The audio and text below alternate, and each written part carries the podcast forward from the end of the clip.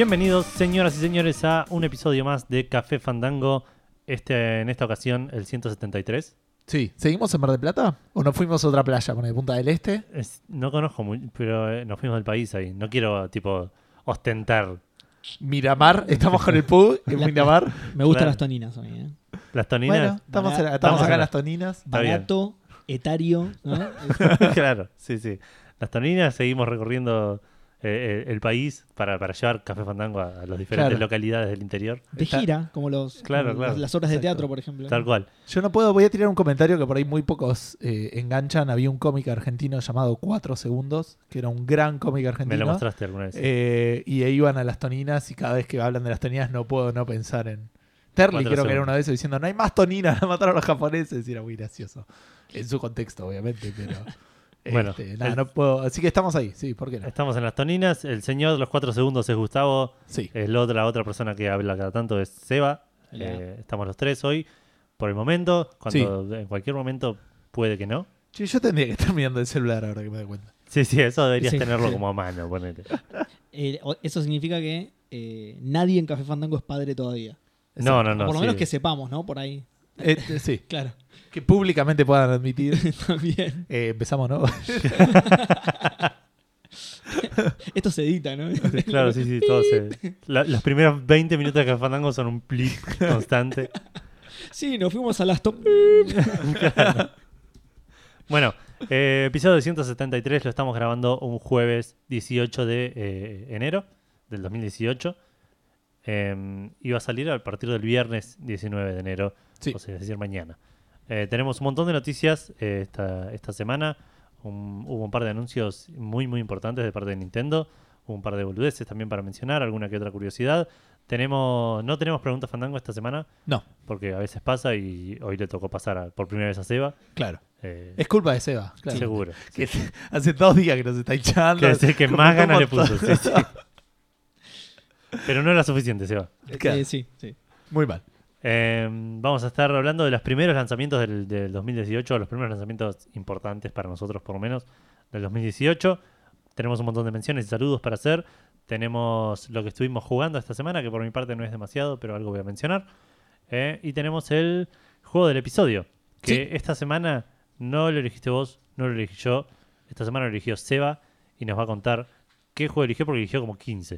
sí, estuvo haciendo la lista de todos los que iba a elegir. No sabemos cuál eligió al final. Sí saben cuál elegí. Así se Pa- puede ser. Sí, Vamos sí. de nuevo. No te prestamos atención cuando dijiste cuál elegiste Ahora al sí, final. claro. No, lo que, lo que pasa es que lo que hice fue revisar la lista de 2008 y anotar los posibles juegos del episodio a futuro. Eso es lo mismo que está haciendo con los juegos de 360. ¿entendés? Exactamente. A él le gusta recorrer listas Claro. para hacer listas más pequeñas. Ese es el, el tabú de Seba. Para, Claro, hacer- es un fetiche que tiene. ¿verdad? para ir sintetizando listas, claro. No, Necesito recorrer esta lista y hacer una lista más pequeña de ¿Vos los qué tenés ahí? sitios ¿Eso es una lista? ¿No me la prestás un ratito? Me voy al baño con la lista, chicos. que- Porque querés ir al súper y te mira la lista y te saca las cosas más importantes que tengo ahora y te hace una Obvio. lista ahí. bueno, bueno eh, el juego del episodio en este caso es el eh, GTA 4. Ah, mira vos. Hice una lista de los GTA y saqué el, que, el de 2008, digamos. Está bien, está bien. El GTA 4, un juego que a mí me encantó. Hacía mucho que no jugaba un GTA cuando jugué el GTA 4. Eh, el último que había jugado creo que era el 3, pero tres bases, ni, ni San Andreas, ni, ni, Sí, el 3. ni, ni ninguno de los el que son- primero 3D, El primer digamos. 3, exactamente. Eh, nada, es un juegazo. Eh, muchas de las cosas que justamente fueron agregando después del 3, yo me las había perdido. Entonces en este me sorprendí con un montón de cosas. Eh, igual simplificaron muchas otras también, por ejemplo. ¿No es como medio polémico el 4? Yo no conozco mucho de GTAs, pero es como el, el más el más criticado de todos. ¿Puede No ser? ¿O no estoy sé, diciendo no sé. No sé. O sea, de los 3 de cuál es el peor GTA, yo tenía pensado como el 4, pero por decir algo como opinión popular, ¿eh? No, No, digo. creo. Va, el 4 para mí fue tipo un, un éxito. Es el crítico. primero de la Fue generación éxito, sí, sí. pasada. Claro, sí, exacto. Claro. Sí, sí. El Sí, primero de, de dos. Lo que pasa es que también. Bueno, en su momento no se sabía. Así que cuando vos salió Final Fantasy 13, que es el primero de. De Play 3, claro. Claro. Eh, lo que pasa es que es un GTA, o sea, tuvo éxito a nivel crítica, tuvo éxito a nivel ventas. Sí, sí, sí, vendió como pan caliente. Claro, la, la crítica negativa era tipo, no sé, ínfima al lado de toda la crítica positiva, entonces Claro. no sé realmente cuál es el peor 3D. De hecho, es el, el- el que más jugué en términos de historia, también. ponele. Sí. Eh, y eso que jugué muy poco, porque llegó una parte de una misión que tenía que hacer una carrera con un auto y no podía. Y ese fue el GTA 4 para ustedes. Espero que les haya gustado. La segunda misión es encima. Eh, no, sí tengo entendido que simplificaron muchas cosas que fueron probando en las expansiones del 3 y que algunas no funcionaron, como por ejemplo todo el tema de que tenías que ejercitar al chabón y todo eso. Que creo que es el Vice City eso. Y a la gente no le cabía mucho eso. Y la- acá lo simplificaron más, volvió más a ser más parecido al 3, que era mi- misiones principales, eh, misiones secundarias y pelotudear y romper la ciudad, que Claro. es básicamente la, la función primordial de cualquier GTA, ¿no? Claro. Lo que por ahí sí se le criticó, me imagino yo, es eh, que con algunas cosas dio un paso atrás. Del San Andreas venía con eso de que ibas al gimnasio y te ponías grosso, comías y te Claro, por ponías eso, por gordo. eso. Por eso sí. Eh, por, por ahí eso sí, me imagino que puede haber llegado a ser negativo, pero en general el juego fue re bien recibido. Yo creo que lo que más se le criticó fue la historia. A mí no me molestó particularmente, de hecho me copó, si bien no era súper rebuscada, eh, estaba bueno. Algo que, que- que suelen hacer justamente los GTA es encontrar... eh, no, no- no son innovadoras las, las historias, pero sí eh, una vueltita de tuerca, en este caso era un inmigrante ruso con su primo. Claro, sí, Siempre sí. encuentran una, una minoría para explotar. En- en bueno, para justificar una vida de crimen. Exact- si exactamente, este tipo de- nueva. Ah, Exactamente. estudió en Harvard, se compró Bitcoin, le fue medio mal y bueno. Bueno, ¿no? pero fíjate que el 5 sí tiene algo de eso con el chabón. No, no me sé los nombres porque lo- apenas lo probé el 5. Pero sí tiene eso con el chabón que es rico y que no sé qué le pasa y, y se tiene que meter en todos esos Michael. digamos. Michael, sí. ¿Cómo sabes eso? No, no sé, me acordaba que había un Michael y no sé los nombres de los otros. Sí, sí, sí, creo, creo que es ese, sí. Eh, pero por eso, eh, a eso iba justamente. Siempre se la rebuscan para. No, no, no termina siendo una mega historia que lo jugás por la historia, Claro. pero siempre Ah, te- bueno, te tiene que llevar. te entretiene y te, eso, te lleva a través del juego. Si bien, como dije recién, lo, lo que más hace uno en el GTA es destruir la ciudad y pelotudear, Sí. siempre tiene una excusa para llevarte a terminar la campaña de alguna manera. A mí me pasó eso, por lo menos. Es que a Eh, mí me llama más eso que la parte open worldista, digamos. Algún día quiero jugar al 5, estoy esperando que baje algún precio en PC y que yo... Es ridículo lo poco que baje, tipo como que estoy esperando que baje a menos de, de 20 dólares y jamás lo hizo.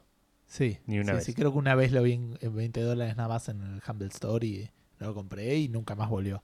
Y ahora que tengo la PC nueva, lo quiero jugar en PC. Yo me los compré casi todos para PC justamente en un Humble Bundle, pero no había salido el 5 todavía. O- Claro. O, por lo menos no estaba en el bundle. Pero es el que más chances te- tengo yo de, de- de querer jugar. Obviamente es el último y aparte es... Va, el 4 estaba en PC, ahora que me acuerdo. Sí, Sí. andaba pésimo. en PC. Sí, ¿no? Ah, sí, tenía un problema con este Social Club de Rockstar. Ah, o por ahí era un problema venía- que tenía yo porque lo pirateaba, pero... No, pues- no, claro que no, obvio. Eh, ¿Cómo es? Sí, lo que pasa es que por ahí el ideal para hacer eso, justamente si a vos no te interesa tanto el tema de, de- del mundo abierto y eso, el ideal debe ser el 5. Yo creo que es al que más, más pilas le pusieron en la campaña Play. Con esto de que puedes cambiar de personaje y usar... eh, usar a cualquiera de los tres en cualquier momento, digamos Dicen que la historia está muy buena, Claro, aparte y muy bien contada. le pusieron mucho énfasis a eso. Entonces por ahí es el mejor si no te gusta. Igual si no te gusta, no sé si el GTA es el juego adecuado. Claro. No me llama tanto la No me gustó el GTA 1, el 2, el 3, me- el Vice City, el San Andreas, el Liberty City, No, el pero- 4. Por No. el 5 está bueno. No, porque después la gente dice que yo odio juegos que no odio. El GTA 1 y el 2 me gustaron mucho. Yo, yo siempre los jugué en, en 2D y son los que mejores recuerdos tengo. Está bien, solo Claro. odias el Al 3 y el otro 4, digamos. Y el, Está- está bien. y, Y el Zelda. Y el y, el China, y el China War Stories. El China War Story me encantó también. ¿China War Stories o China War solo era? ¿Qué- ¿Cuál es el...? El de PSP barra 3DS. 3DS. Ah, Eh, o 2DS. Ni- Oh, ni no, lo conocía. DS. Gracias. De ese. Ni lo conocía eso. Ese está bastante Está bueno, es como los viejos, digamos, de visto de arriba. Ah, ah. Claro, por eso, por eso lo jugué. Sí, sí, sí. Claro. Bueno, lo- los viejos estaban muy buenos también. No, igual yo no te decía que no te gustan los GTA. Digo que no- si no te gusta todo el tema de boludear por la ciudad, es, es gran parte de la, del atractivo de GTA. A, pes- a pesar de que sí tiene para hacer de todo en su side quest, los chabones saben que, que gran parte del juego es boludear por ahí, romper todo. Puede ser, pero eso a mí se me agota muy rápido. Claro. Es como que por por ahí lo hago un rato. En el Red Dead Redemption lo hice re poco, por ejemplo. Sí, de igual. sacar el autosave, ponerme a boludear, dije, Bueno, ya está. Este, Sí, el Red Dead Eso lo hacía con amigos igual. ti- tiene menos posibilidades también de hacer Es ese verdad. tipo de cosas el Red Dead. sí, no puedes subir un caballo y atropellar a 14 personas porque nada, se iban corriendo y no los alcanzabas. No hay helicópteros, por ejemplo. Ojo, igual yo una vez lo que, lo que hice en, en Armadillo, que es la única, el único pueblo que tenés al principio, me encerré en el... En el bar. No, no, no, en, el, en la comisaría. El prosti- ah, Ah, En el, podía ser. y empecé a matar chabones que tipo se acercaban o por la ventana o por la puerta. Y empecé a matar chabones desde ahí. Y de, de repente dejó de venir gente. Y salí, era una bocha de gente muerta en la puerta y nadie en todo Armadillo. Vació tío. el pueblo. fantasma. Claro. Claro. No, pero la- lo que yo te digo es que los chabones, sabiendo esto, le ponen énfasis a eso. El, Sí, el- sí, el está juego claro. está medio diseñado. Tiene un poco de eso. A ver si puedo hacer Claro. tal cosa y normalmente puedes Exactamente. hacerlo. Claro. Exactamente. O cómo reacciona el mundo frente a esto. Claro, Claro. parte del juego está medio diseñado alrededor de que vos en algún momento te vas a poner a hacer quilombo. Los, los tipos lo saben y, y medio que diseñaron el juego alrededor. Me acuerdo en el, no sé si fue en el primero, sí creo que en el GTA 1, me acuerdo, de- me, me sorprendió muchísimo una vez que dije voy a acumular autos en el medio de la calle para y me empezó a perseguir la policía y dije wow, Bueno, había. qué loco Re esto. básico, ¿eh? claro. eh, no, eh, Yo tenía 13 años. pero- había un logro del, del 4, justamente, que era hacer explotar, tipo, creo que era 20 autos en 10 segundos. Que tenías que. Que Claro, unirlos todos y Tenías hacer que planearlo cadena. muy bien, claro, porque tenías que hacer una explosión en cadena. Tenías que dañarlo hasta que se prendieran fuego, estacionarlo cerquita, hacer eso con cada uno de los 20 y tipo darle el golpe de gracia a uno y que se encadena. Era un quilombo, era un Sí, quilombo sí, el sí. logro. 20 es mucho. Pero por eso te digo que los chabones diseñaron el juego alrededor de esta premisa también. Más allá de que obviamente tiene su diseño por el lado del- de la historia y todo, también dicen, bueno, a ver, vamos a hacer un logro que sea, no sé, demoler seis edificios. Bueno, no se puede, ¿no? Pero digo, eh, romper Sí, esto claro. en este tiempo. Claro, sí, sí. eh, no sé, eh, recorrer tantos kilómetros con el máximo nivel de buscado sin que te maten. ti- ti- Tiene un montón de esos logros porque los chavales saben que es gran parte del, del atractivo del juego, digamos. Claro. Bueno. Nada, a mí me encantó. Para mí es un juegazo. Es un lindo juego. Lástima que nunca lo terminé y me parece que hoy en día no, no sé si conviene jugarlo teniendo el 5. Eh, Que, sí, que, que, que me da la sensación por todo lo que escucho que es como... que es mejor. Es, sí, es el, todo lo que fue el GTA 4 y Sí, mejor. lo, lo que pasa es que si, si querés pasar la campaña por ahí no te lleva tanto tiempo y vale la pena. Y no creo que haya envejecido mal para nada. Porque el, el motor de Rockstar es una bestia. Pero está el tema este que empecé el port era malo. Empecé el port es malísimo. Igual debe Si estar podés lleno de en otro mods, lado. lleno No, de igual mods. hoy, sí, hoy por hoy no creo ya que, que sea malo. Si no lo corrigieron ellos, es como decís vos, está lleno de mods, tiene que haber alguien Claro. que lo haya corregido de la comunidad, digamos. Eh, no, te recomiendo jugarlo igual por la historia, aunque sea, tiene un plot muy copado cerca del final. Un plot twist, perdón. Muy copado cerca del final, que no lo voy a decir, pero eh, la historia venía siendo Al bastante. final no era ruso, era eslovaco.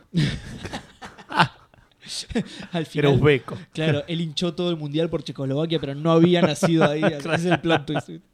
Eh, no, pero eh, la historia venía bastante plana, digamos, bastante estándar, hasta que pasó esto en un momento y a mí me, me recopó y nada. Eh, jugalo que la campaña Ahora lo tengo que jugar. Y obligatoriamente, sí. Tantos juegos tenés que Si, jugar. Edu. si querés, Sí, yo te armo una lista con lo que. Dale, dale. Y después haceme una lista más chica. Vos Dale. vas a hacer una lista de Seba que Seba te la resume. Fantástico. el hombre de las listas.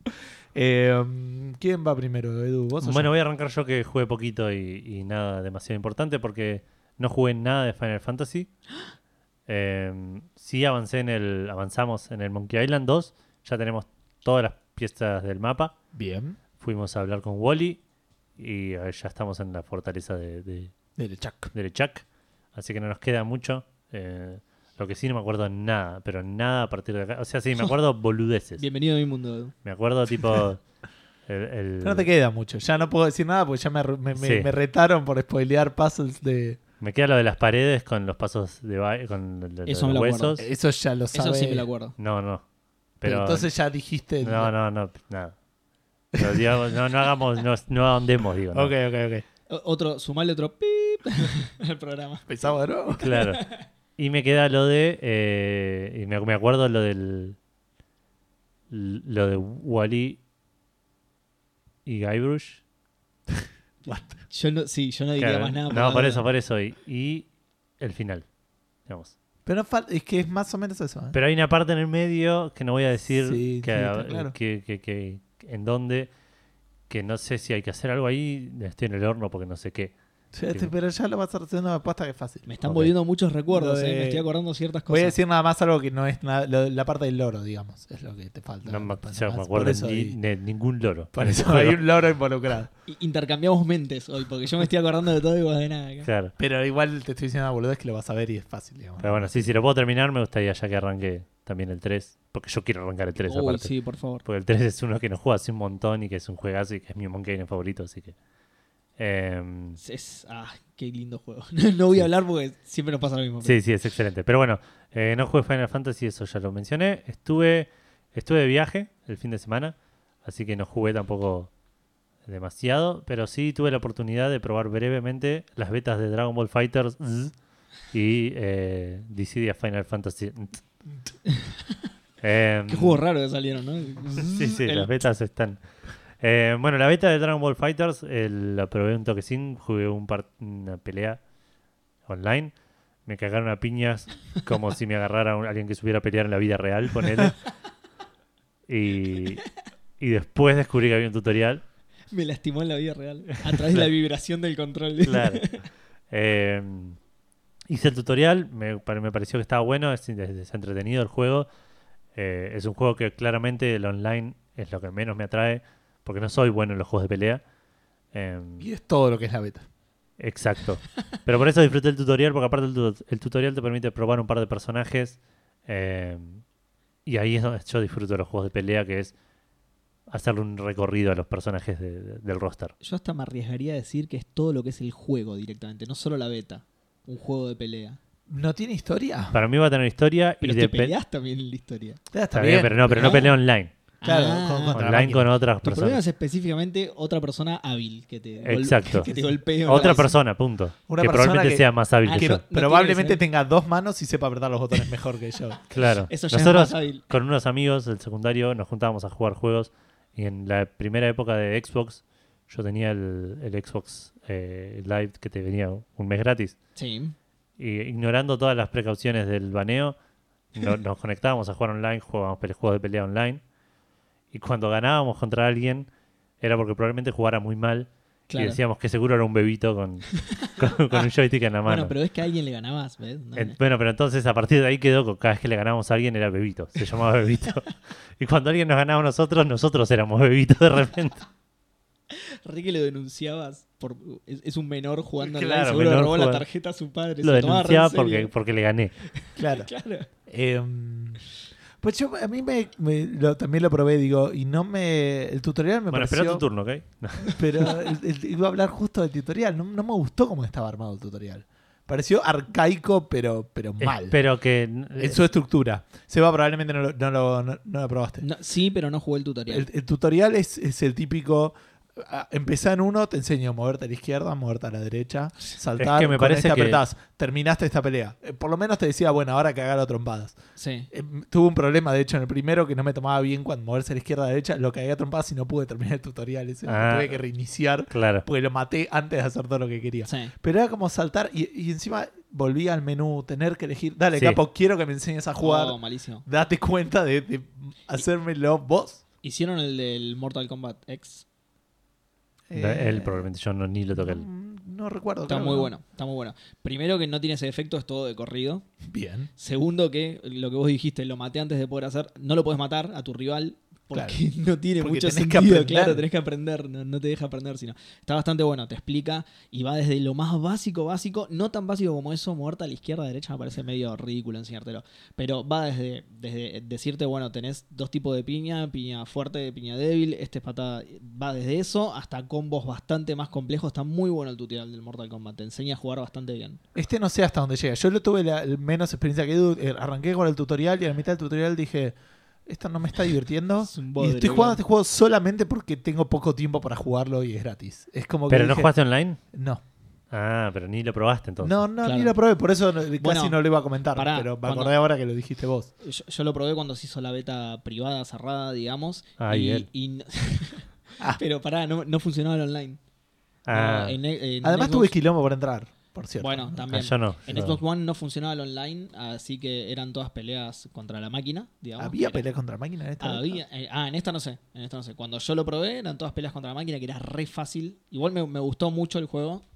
Eh, yo tengo el mismo problema que vos, soy malo. Me gustan los juegos de pelea, pero soy malo. Que de mí- hecho ya lo comentamos en el programa pasado. pero- A mí me gusta, bueno, lo que decía antes, me gusta los juegos de pelea, le saco el jugo probando a todos los personajes. Bueno, lo que me gustó justamente de este es que tiene como un sistema de easy combos. Eh, Sí, apretando es apretar mucho un botón, es un Apre- combo. Exactamente, apretás mucho un botón, Y son, combo. y son tipo eh, re- rewarding, no sé cómo decirlo. Son Sí, como- sí, es como, jaja, le tiré un kamehameha en la cara. Exactamente, Claro. sí, sí, sí. Ah, mirá cómo lo hice sangrar al gil este.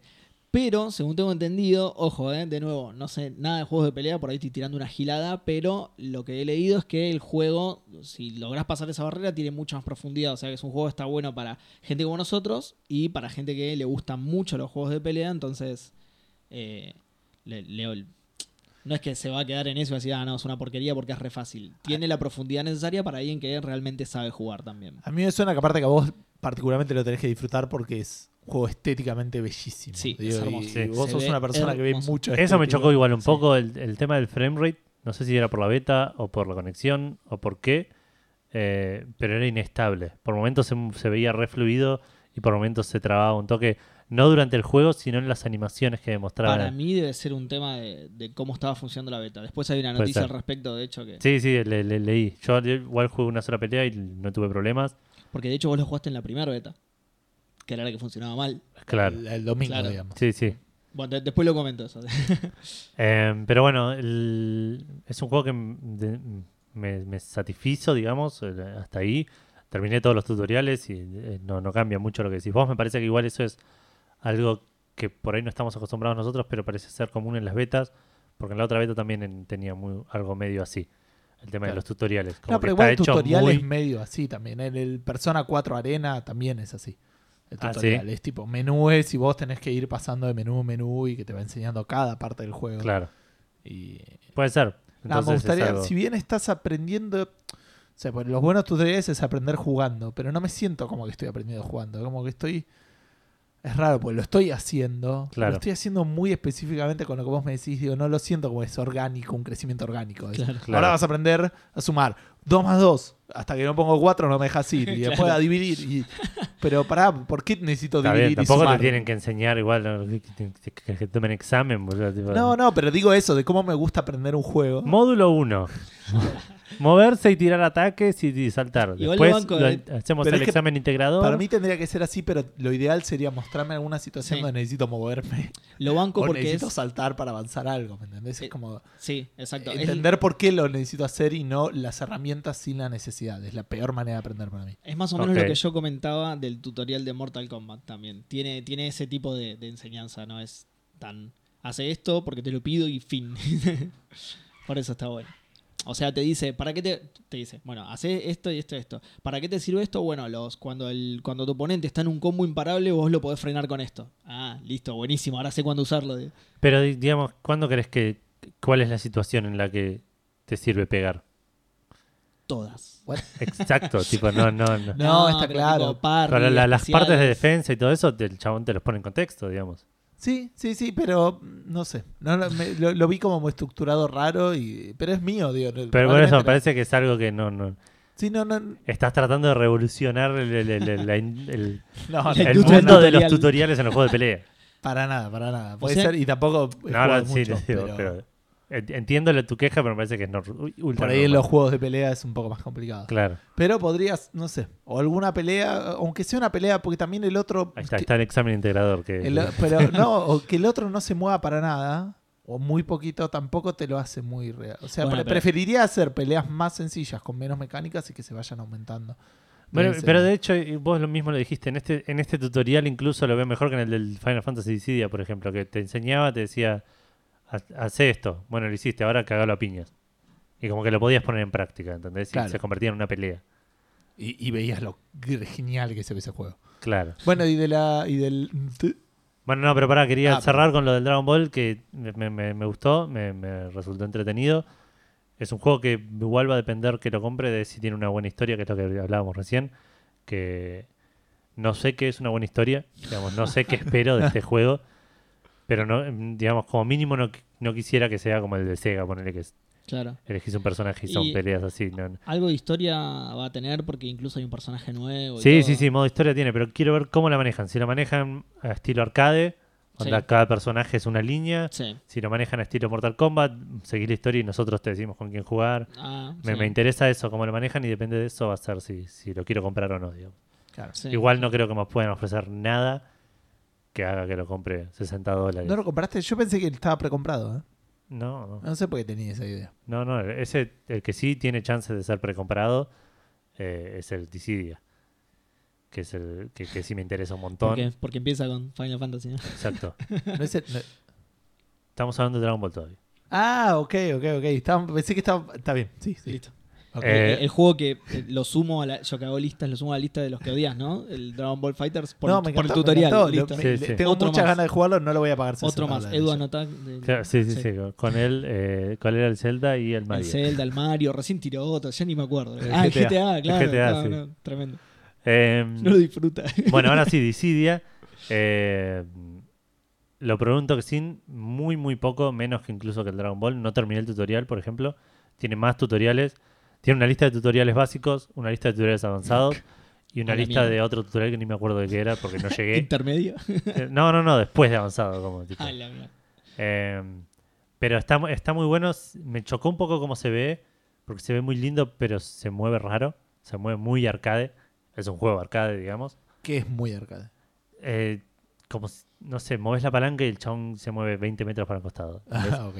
y, y la animación entre, entre caminar para un lado y caminar para el otro es el sprite, tipo el modelo girando sobre sí mismo sin ningún tipo de fricción. Eh, ¿Entendés? No, no, como que le- le, Ni Michael Jackson te hace. Eh. Exacto, pero como por eso que tiene, eh, está bien, de vuelta, es un juego arcade, es un juego muy, muy ágil, muy dinámico, pero que se vea así y se maneje como un juego de Play 2, que se vea como el movimiento como un juego de Play 2, me, me choca un toque. Claro. Eh, pero lo, que pudo, lo poco que pude jugar me gustó, es más de lo mismo, pero con a, gran escala. Digamos, el DC era un juego de pelea de PSP, en el cual jugabas uno contra uno, con todas las limitaciones de la PSP. eh, y nada, 12 personajes buenos y 12 malos, como mucho. Y este parece que va a tener un poco más. De hecho, ya vemos que va a tener un DLC, una cosa así. Y las peleas son 3 contra 3, en escenarios más grandes que se ven todos mucho más bonitos. Cambiaron un poco las mecánicas de combate. eh, no drásticamente, pero hay algunas cosas que se manejan diferente. Hay un tema con summons, que los summons antes funcionaban como una especie de trigger automático de acuerdo a las condiciones que se daban en la pelea. Y ahora medio que vos juntás suficiente poder y podés triggerearlo vos al summon.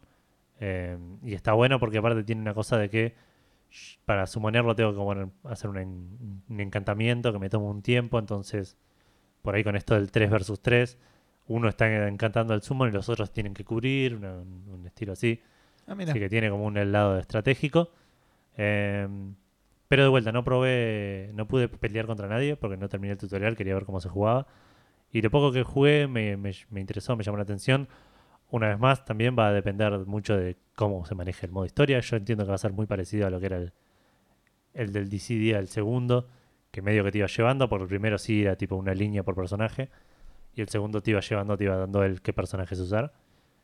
Em, así que imagino que va a venir medio por ese lado, pero veremos una vez que salga qué tanto me interesa, probablemente un montón.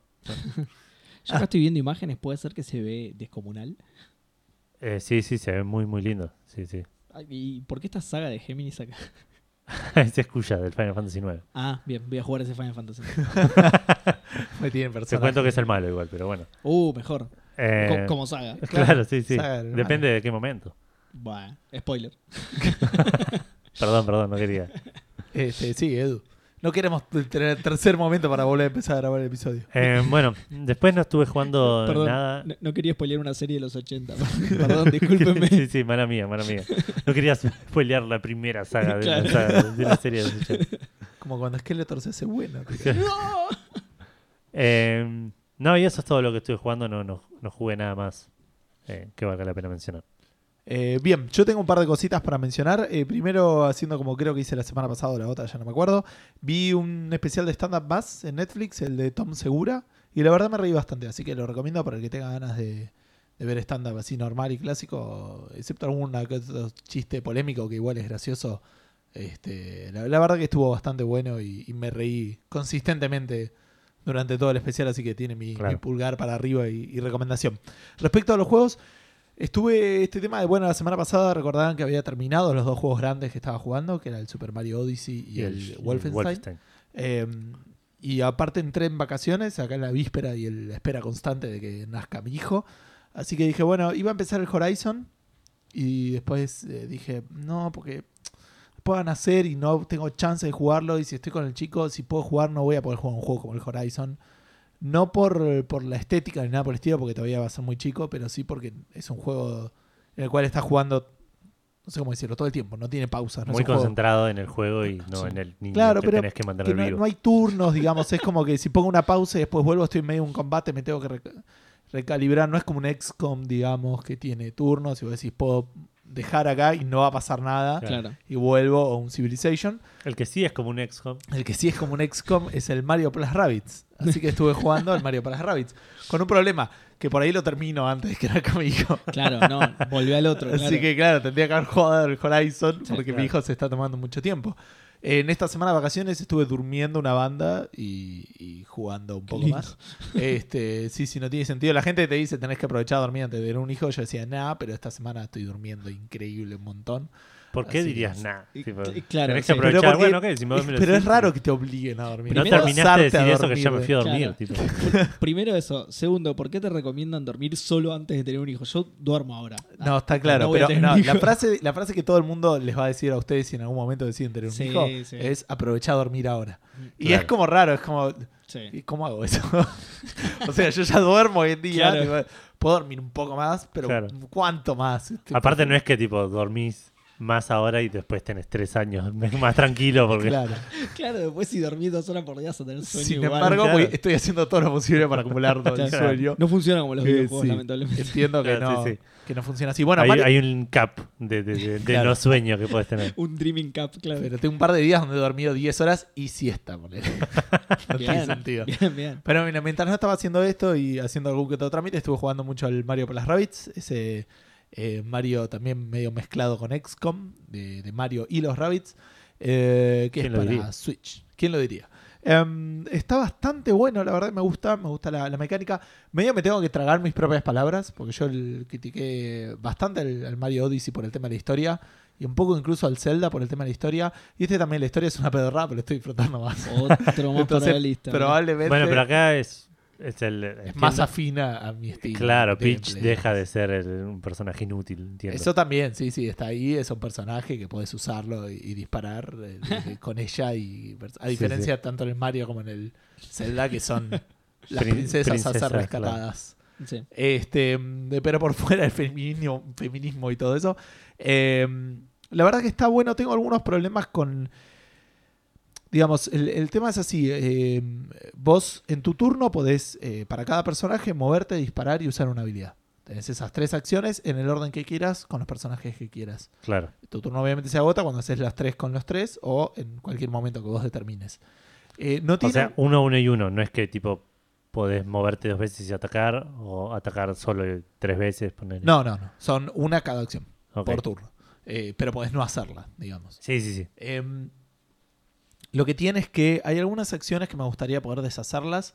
Entiendo que algunas no se pueden, por ejemplo, vos disparás y puede ser crítico o no. Entonces no Claro. puedes deshacer ese y volver a reintentar. Pero Intentar, el movimiento por ahí. Pero el movimiento podría hacerlo y es un toque incómodo porque a veces el juego te pone. El personaje tiene dos armas, primaria y secundaria. Y cuando vos te mueves a un lado, más o menos te dice, bueno, desde acá vas a poder dispararle a este, este y este. Te pone a qué le dispare- puede disparar y el porcentaje de probabilidades de dispararle. Pero a veces te dice el 100%, pero esa es con el arma secundaria, no con la primaria. Claro. O a veces le pifiaste, eh, querías saltar al. eh, porque viste que tenés eso de saltar encima de, Sí, de un, un aliado para llegar más lejos. sí. Eh, de hecho, con Mario, la habilidad de Mario es saltar sobre un aliado y saltar arriba de un enemigo, que es lo que hace Mario, Claro. y ahí hacer daño. Y si le pifias en ese tipo de boludeces, ya está. No tenés Sí, sí, manera sí. de ir para atrás y el movimiento debiera de ser, para mí, factible de, de- de tirarlo para atrás porque no, afecta, digamos. No debiera afectar, claro. No, no hay nada que, que tengas. Porque, Excepto eso que decís de que Mario salta arriba del enemigo. sí, pero el daño ahí está fijo, no hay crítico.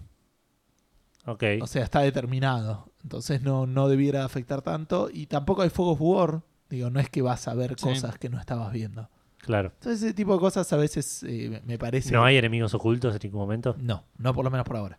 Okay. Y estoy uh, por el tercer mundo y creo que serán cuatro o cinco como mucho. Claro. Em, también tiene el tema de... O sea, eh, por eso digo, en general el juego me gusta, es, un, es, eso, es disparar, es ir subiendo de nivel y ese tipo de cosas, eh, ir pasando las misiones y, e ir descubriendo los personajes. No tenés mucha motivación para probar personajes nuevos, excepto un par de partes que te obliga. Yo sigo jugando con los primeros tres que te dan porque son los que más me gustan y con los que enganché. Y todos le pelean en paralelo. Digo, podría cambiarlos por cualquier otro, pero estos me gustan. Entonces no veo necesidad de. Sí, una vez que te acostumbras, además ya. Claro, que son el Mario normal eh, y después eh, Peach y Luigi Rabbits, digamos. Ah. este, tres, tres Siempre tres en Siempre son tres. Me gustaría también que fueran cuatro personas, digamos, pero sería por ahí un poco más complejo. El tema es que vos pasas una misión y tenés un límite de turnos y que todos lleguen vivos al final. Esas son eh, las dos condiciones que te dan como un perfect. Claro. Si lo hiciste en la cantidad de turnos que yo determina, no menos. Y si no murió nadie, sacaste un perfect. Si no, sacaste un good, ponele, o un regular, no sé Y ahí entra la mentalidad Gustavo. Sí, hasta ahí. En realidad sí, sí, se me muere alguien, reinicio la pelea. Ok. El problema es a veces el tema de los turnos o una vez que se me murió en el último golpe, cuando el malo me golpeó y se mató él y gané. Claro. Entonces tampoco pude reiniciarlo. Claro. Y me quedó como good. Obviamente que eso es una mancha en mi honor. Sí, sí, sí. Yo no quiero que todos mis antepasados estén mirando y este, eh, este hijo. Eh, ¿Qué, pasó? ¿Qué, pasó? Nieto eh, tiene un good en este. No. Arruinó el historial de guerra de los snipers. Claro. entonces fui a rehacerlo. Para rehacerlo tenés que terminar la campaña. ¿Sí? O sea, la, campaña... Ah, ese mundo. Ese mundo. Y hay un tema ahí, porque cuando lo volvís a hacer, tenés mejores armas y más nivel. Más fácil, Y tipo, me cae de la risa. No tiene, claro, no tiene, tres tiros. No tiene valor. Claro, no tiene valor hacerlo. Lo, pasaste y dijiste, mmm, pero hice trampa. Claro, me siento. Y me gustaría la posibilidad de rehacer esa misión en unas condiciones. No podés. No. Ah, pero subiste de nivel, claro, no es que cambiaste las armas. Sí, y también tenés que acordarte qué arma tenías. Le, iba a preguntar lo mismo encima, claro, si no podías, no sé, desequiparte ciertas cosas. O... Podés más o menos manejarlo, pero ya me da paja tener que hacerlo yo. Pero claro, estás haciendo un esfuerzo para hacerlo justo cuando. Claro. cuando digo, estoy haciendo una misión, ya la gané, ya está, voy a sacar. se mezcla un poco ahí que ya me dan a dar el premio por hacerlo. Además, imagino que si subiste de nivel, te aumenta la chance de crítico y todas esas cosas. Sí, el nivel también lo puedes regular porque lo puedes. no tiene niveles estándares, sino lo que tienen son eh, skill points que los distribuís en los skills. Ah, y los podés sacar. Y podés sacar y ah, volver a armar el personaje, ah, pero también tenés que acordarte. claro, cómo estaba, ponerle. Cómo estaba más o menos. Y las armas tampoco es tan difícil, porque hay como una. Hay, una, hay un nivel de arma por mundo, digamos. Que hacen ese daño y cambia alguna que otra boludez. De último, lo que, lo que tenés que hacer es cuando te pasa eso, anotarte bien qué era lo que tenías en ese momento. Sí, olvídate. Jamás, jamás voy a anotar eso. Mira, yo te voy haciendo una lista acá. O no ser un muerto y hacer las cosas bien de uno. También, hasta ahora vengo logrando eso, excepto una vez. Jugar bien. Y después, bueno, tenés que rehacer el mundo, te, deja, te da la posibilidad de rehacer el mundo que vos hiciste este, con nuevos challenges que te dan cosas medio pedorras, pero por ahora lo vengo haciendo claro. y entreteniéndome con eso.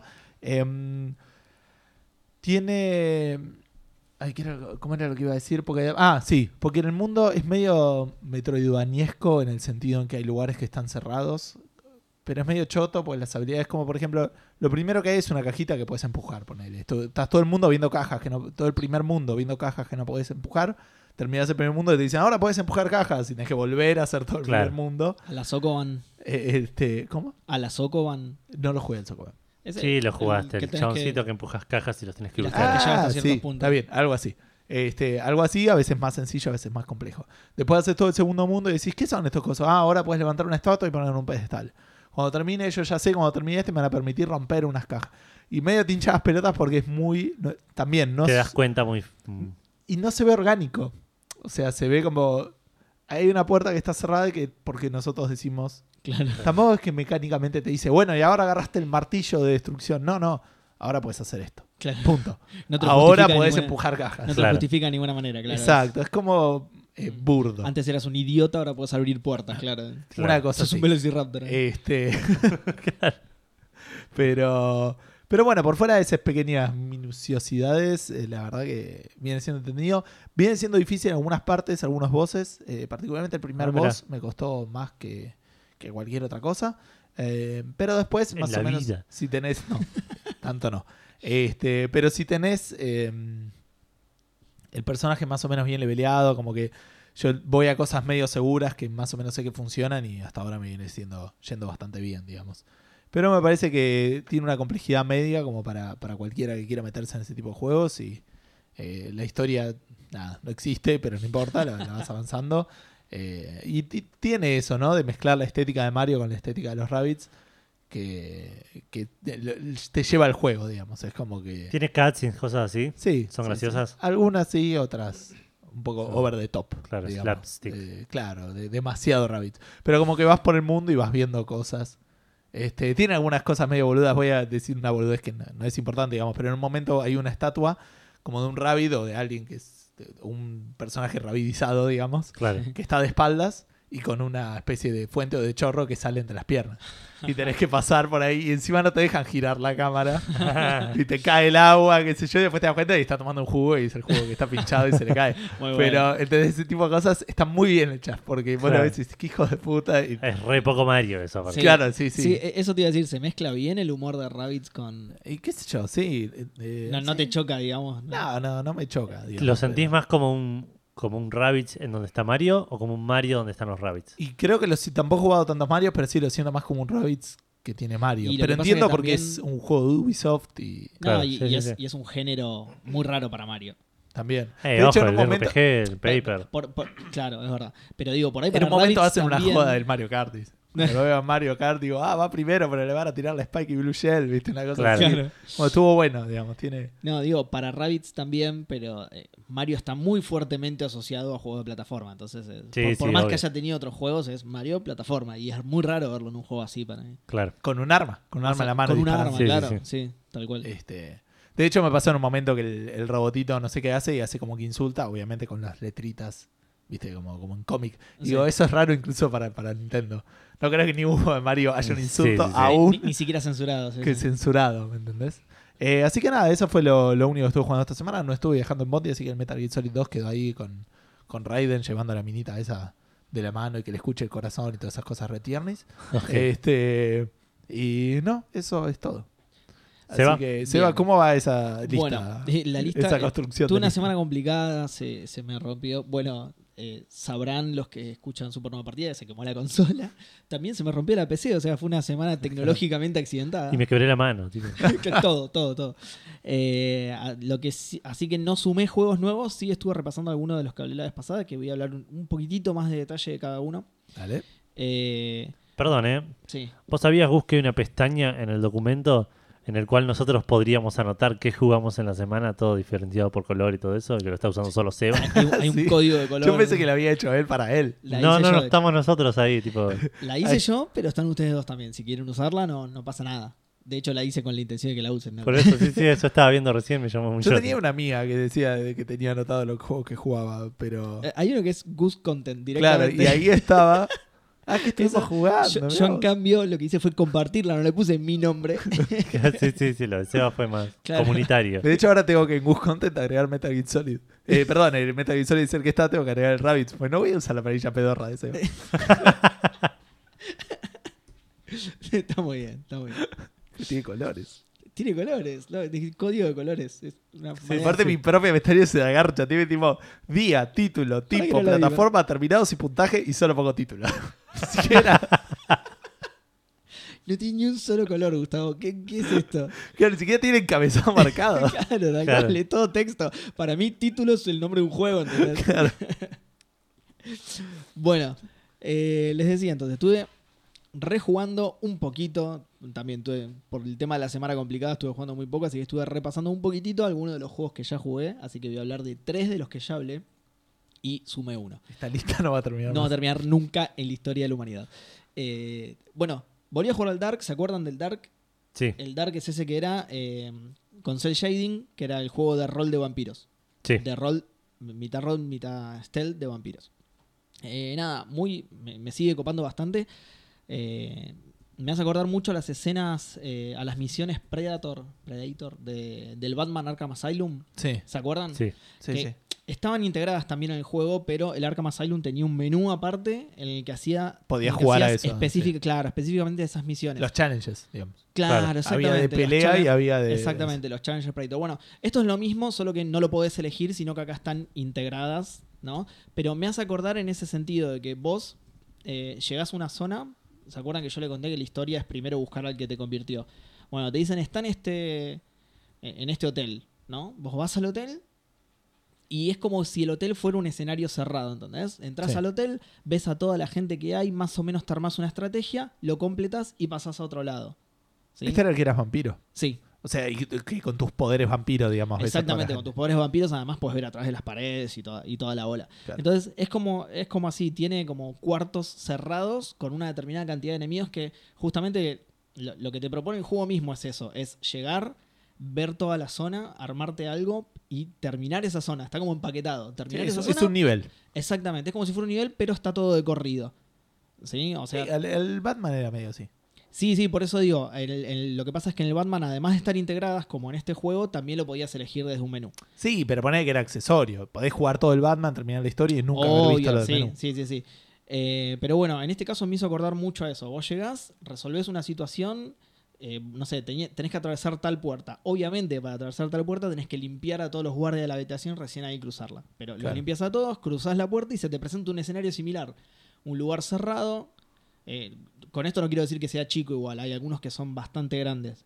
Pero siempre limitado, no es que vos podés recorrer todo el hotel y hacer lo que se te cante. No, te lo, te lo plantea muy de esa manera. Acá tenés una situación, resolvela y pasamos a la siguiente. Bien. Claro. Eh, está bueno, me copó bastante eso.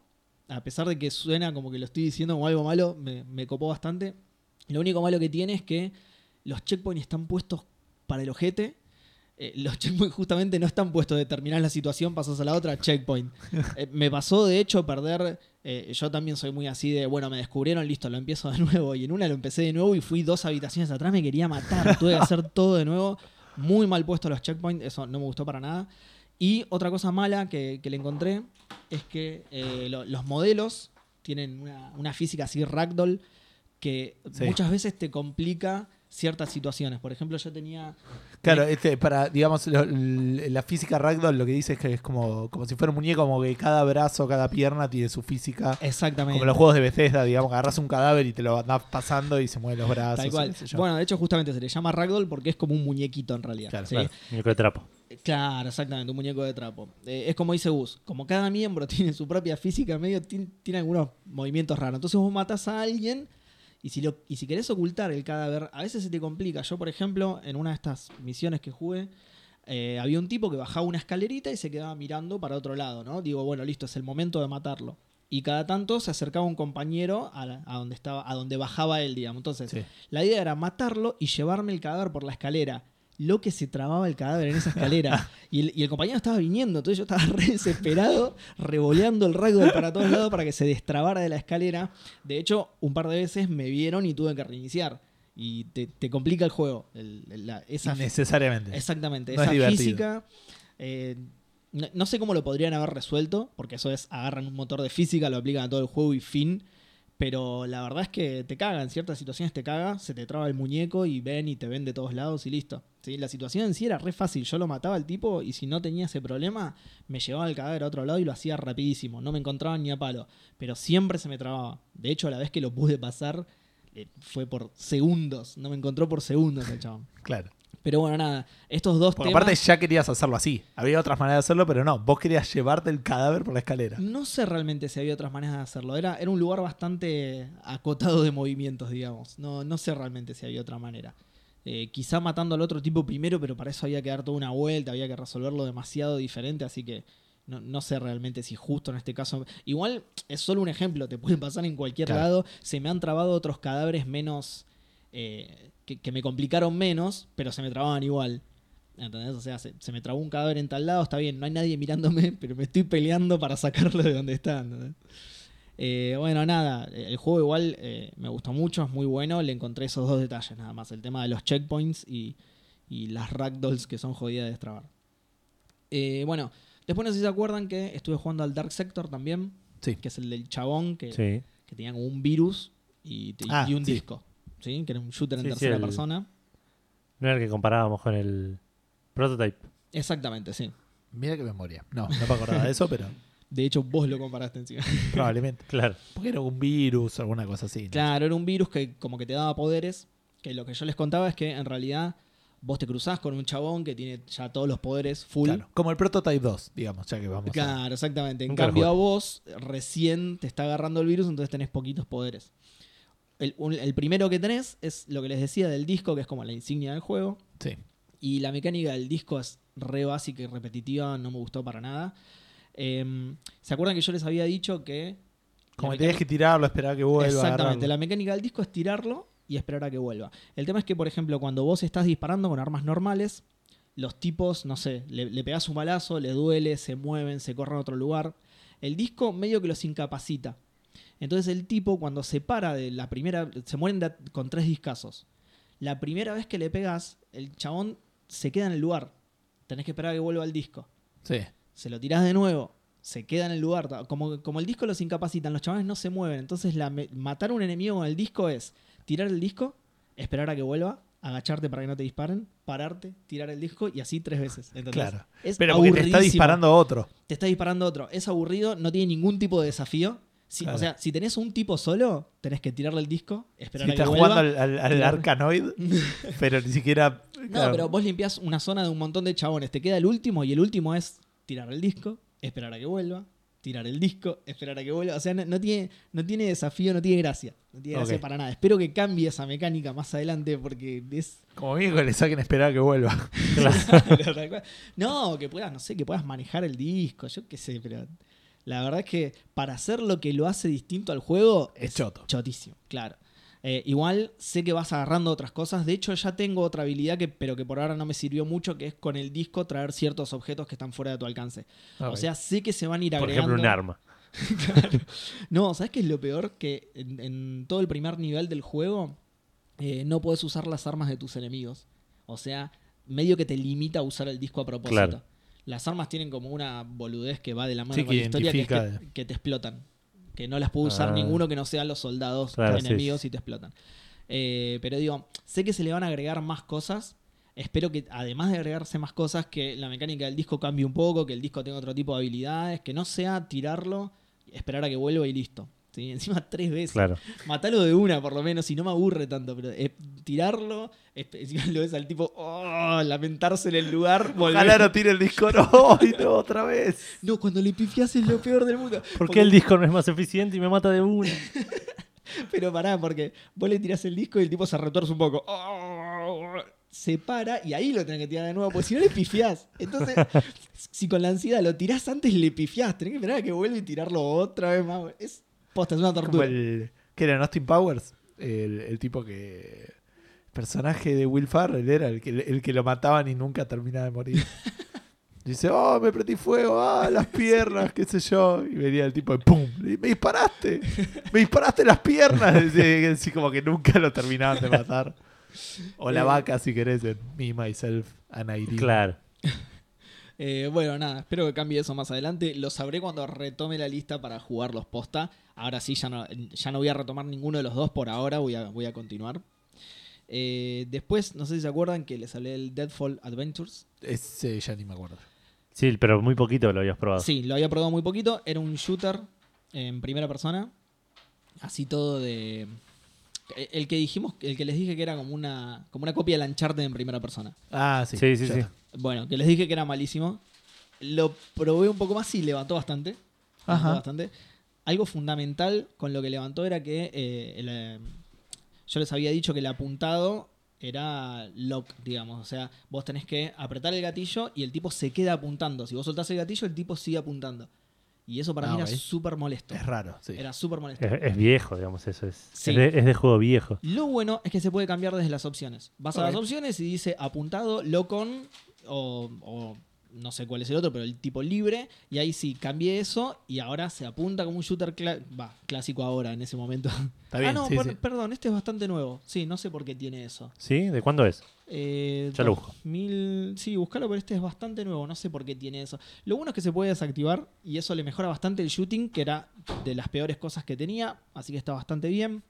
Esta vez me puse un poco más serio con el tema de explorar el escenario y encontrar todos los secretos. 2013. Sí, viste, no, es tan viejo. Sí, sí, sí.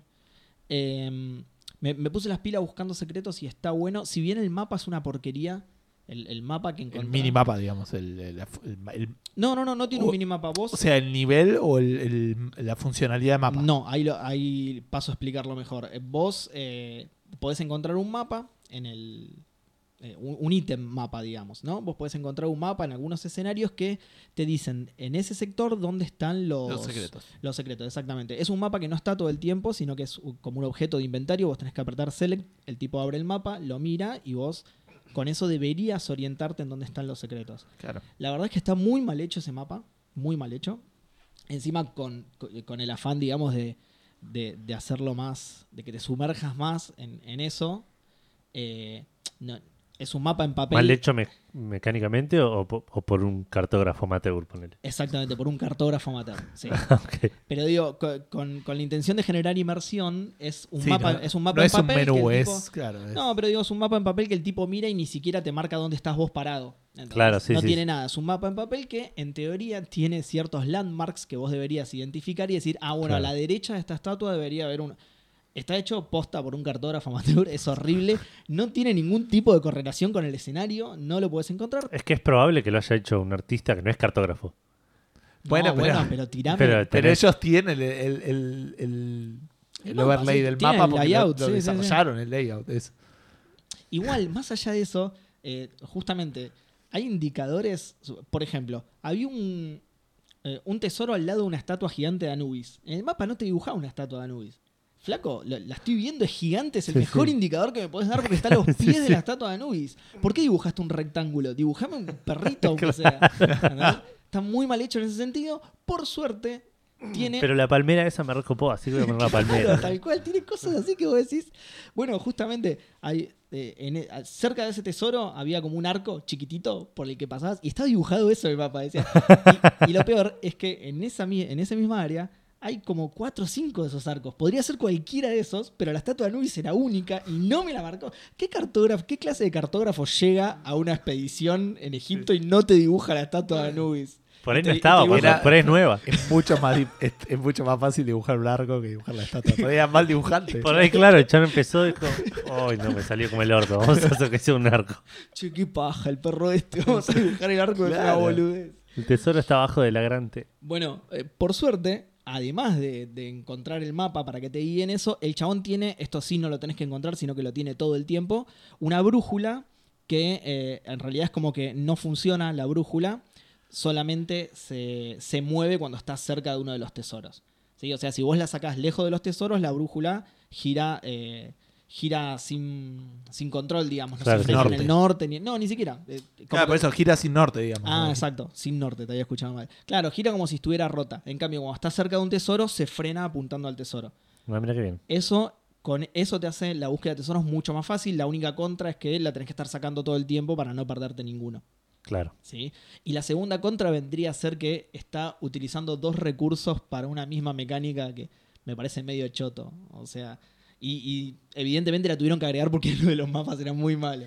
Claro, que podrían por ahí hacerlo, que el mapa tenga la, brújula arriba y, lo usas todo junto. Totalmente. Y te ahorras el, botón de la brújula, te lo ahorras y le agregas otra mecánica distinta al juego que no sea. Bueno, todos estos botones del control están orientados a que encuentres un tesoro en el mapa. Y es como. ¿Pero el tesoro te da algo? ¿O eh, es solamente él lo encontré? Sí. Tipo en eh, Uncharted. Tenés, tenés varios tipos de tesoros eh, todos son coleccionables, o sea, eh, todos te los va marcando cuántos te falta encontrar en determinada área y todo. Y hay. Eh, también hay. Perdón, dije, tenés tres tipos de tesoros. Cada uno te puede hacer subir un tipo de habilidad. Vos tenés tipo habilidades de disparo, habilidades de no sé qué, habilidades de no sé qué. O sea, todos sirven. Sí, sí, sí, sí. Además de, ser objetos coleccionables que te va marcando cuántos tenés y todo, hay ciertas cosas en el escenario que vos te acercas y podés cambiar los tesoros por habilidad. Entonces vos tenés eh, tesoros de... No me acuerdo ahora cómo se los denominaban, pero tenés tres, encontraste tres de estos tesoros que te sirven para mejorar tus habilidades de disparo. Entonces cambias esos tesoros por eh, recargar más rápido, que tu pistola tenga más balas. son, útiles, digamos. Eh, y otra cosa que, anoté para no, para no olvidarme. Ah, perdón. Y eh, muchos tesoros no solo están ocultos y sueltos en el mapa, sino que tienen como mini puzzles. Que eso está bueno también. sí, eso siempre. a lo Batman, digamos. Claro. Sí, por ahí ves un tesoro arriba de algo que a lo que evidentemente no llegás, entonces tenés que hacer eh, varias cositas. Te tirás el disco y te lo traes. ¿no? claro. Mezclaba todos los juegos. Claro, claro, en las misiones Predator le tirás el disco. Y, eh, Encontraste al vampiro. Pero no, eso está bueno también. No, no, no, están simplemente por ahí tirados, sino que hay algunos que tenés que resolver ciertas cositas para, para alcanzarlo. Nada muy difícil, ¿no? Son todas cositas chiquititas. Y otra cosa de manote para no olvidarme es que los gráficos son hay cosas muy buenas y cosas muy malas. Eh, es muy raro darle una, calificación o definir los gráficos del juego. Los tenés escenarios que son hermosos de repente y se ven re bien. Y de repente cae un personaje que tiene el antebrazo más corto que vi en mi vida. el, tipo, se mueve tipo a la, alacrán, el de, el de Video Match, ¿se acuerdan? El tipo se mueve todo. Es, el de muy raro. Era de cha sí, sí, es verdad, era de cha y después... estamos hablando de ese. No sé si incluso de antes, de la cabeza o del tomate, alguno de esos. Ah, no sé. Ah, sí, puede ser, es verdad. Eh, pero eso medio que me, me, choca un poco porque soy una persona que se fija mucho en eso y a veces digo, che, qué buenos gráficos. Eh". en los antebrazos. Soy una persona que se fija mucho en los antebrazos. No, no tanto eso particularmente, pero es, es tan notorio. Es tan notorio que incluso sin fijarme decís, che, hay algo mal con esa persona. Y, de repente te das cuenta de que tiene los antebrazos en las axilas y decís, ¿qué onda con este señor? ¿Qué le pasó en, el húmero que se tuvieron que cambiar por uno más corto? Eh, así que nada, medio bizarro. Lo que sí, a partir de todo esto que les conté, sí pasa a la lista de los que voy a jugar en el futuro. Ok. Recuerdan que. Como todos. Seguimos en 3 de 3, digamos. Exactamente. Recuerdan que era justo el que no entraba, que ustedes dijeron, uh, qué buena, la lista ahora es un poco más corta. No, lo metí en la lista de este también. Y por último, estuve jugando. Este sí no va a la lista, no se asusten. Estuve jugando al Deadly, Premonition.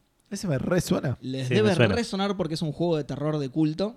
Ah, ok, listo. ¿A qué voy con The Culto? hasta, ahí, hasta ahí llegó. ¿A qué voy con The Culto? A que es un juego que en su momento no fue valorado, pero que hoy por hoy es muy popular y todo el mundo que lo jugó te dice, ah, no, era un buen juego al final y hay como grupos de fanáticos. Eso debe, te debe dar bronca como desarrollador. Decía sí, Tim Schafer, con el Green Fandango. La puta madre, chabón, es una bocha que hice este juego. ¿Por qué no te gustó en ese momento? ¿Por qué lo compras ahora que la plata le va solo a Game Newell y no a Claro. claro. Eh, bueno, Deadly Premonition. que tenía partes de auto, no me acuerdo. En algún lado lo vi como que. Mira, los controles son malos. Son, muy malos los controles. Em, eh, para que se den una idea, necesitas de tres botones para disparar. sí, posta uno para hacerlo tipo, no necesitas tantos botones para un arma de verdad, digamos. Exactamente. Tiene un solo botón para uno para hacer Uno para hacer aparecer la mira, porque en tu vista normal de cámara no tenés una mira. El tipo va caminando normalmente. Entonces, con un botón haces aparecer la mira. ¿Qué onda la longitud de los antebrazos en el Original? bueno, los gráficos ya voy a llegar. Ah, ok. Eh, un botón para hacer aparecer la mira eh, tenés, bueno, con el stick tratás de apuntar, pero como es una porquería, tenés otro botón para hacer lock-on en el personaje que tenés más cerca. Ok. Y otro botón para disparar. ¿sí? Entonces, para disparar tenés que mantener apretados dos botones y disparar con un tercero. Fantástico. La, peor mecánica de la historia. Y esperar que vuelvan las balas. Son reutilizables. Claro. Eh, bueno, la cámara es, es mala, es muy mala la cámara. La cámara está fija en tu espalda, eh, tiene una especie de efecto elástico que si vos la movés, vuelve inmediatamente atrás de tu espalda, tipo, te deja espiar un poquito alrededor, pero es como, como Edu eh, jugando con la novia aventuras gráficas. Vos movés un poco la cámara, no volvés. no, no, no, ahí no hay nada. agarraste Pero al toque y con violencia encima, te vos querés ver algo y al toque te vuelve para atrás, tipo, pará, déjame ver. Eh, nada, es, horrible, la cámara te, te persigue de si, bien el ángulo no es malo, te complica un montón de situaciones, te aparecen cosas que claramente no ves porque no te la deja mover. Nada, pésima. Y los gráficos son eh, mayormente berreta. Ah, le pusieron mucha onda a las caras. Las caras de los personajes son muy buenas pero se ve que es a lo único que le pusieron onda. Dijeron, bueno, vamos a, a dedicar muchas horas de nuestro desarrollo a hacer solo las caras y el resto, los escenarios son inmundos. Inmundos. Hay una, una pila de hojas que era eh, tipo, no sé, con un rectángulo con textura de hojas y listo. Claro, y, sí, y sí. eso era todo. No me pusieron nada de onda. Eh, nada, estoy esperando el momento en el que se transforme en un juego de culto porque la verdad que por ahora es... es Mal pésimo, juego. Es pésimo, sí, tiene malos controles, tiene mala cámara. Eso tiene... es dentro de seis años, ponele, más o menos. Te vas a acordar del juego. Se levanta, necesito jugar de- bueno. Che, ¿te acordás qué bueno que estaba? No, mentira, es Está horrible. mejor de lo que recuerdo. Ah, tiene como una especie de modo de investigación que es automático.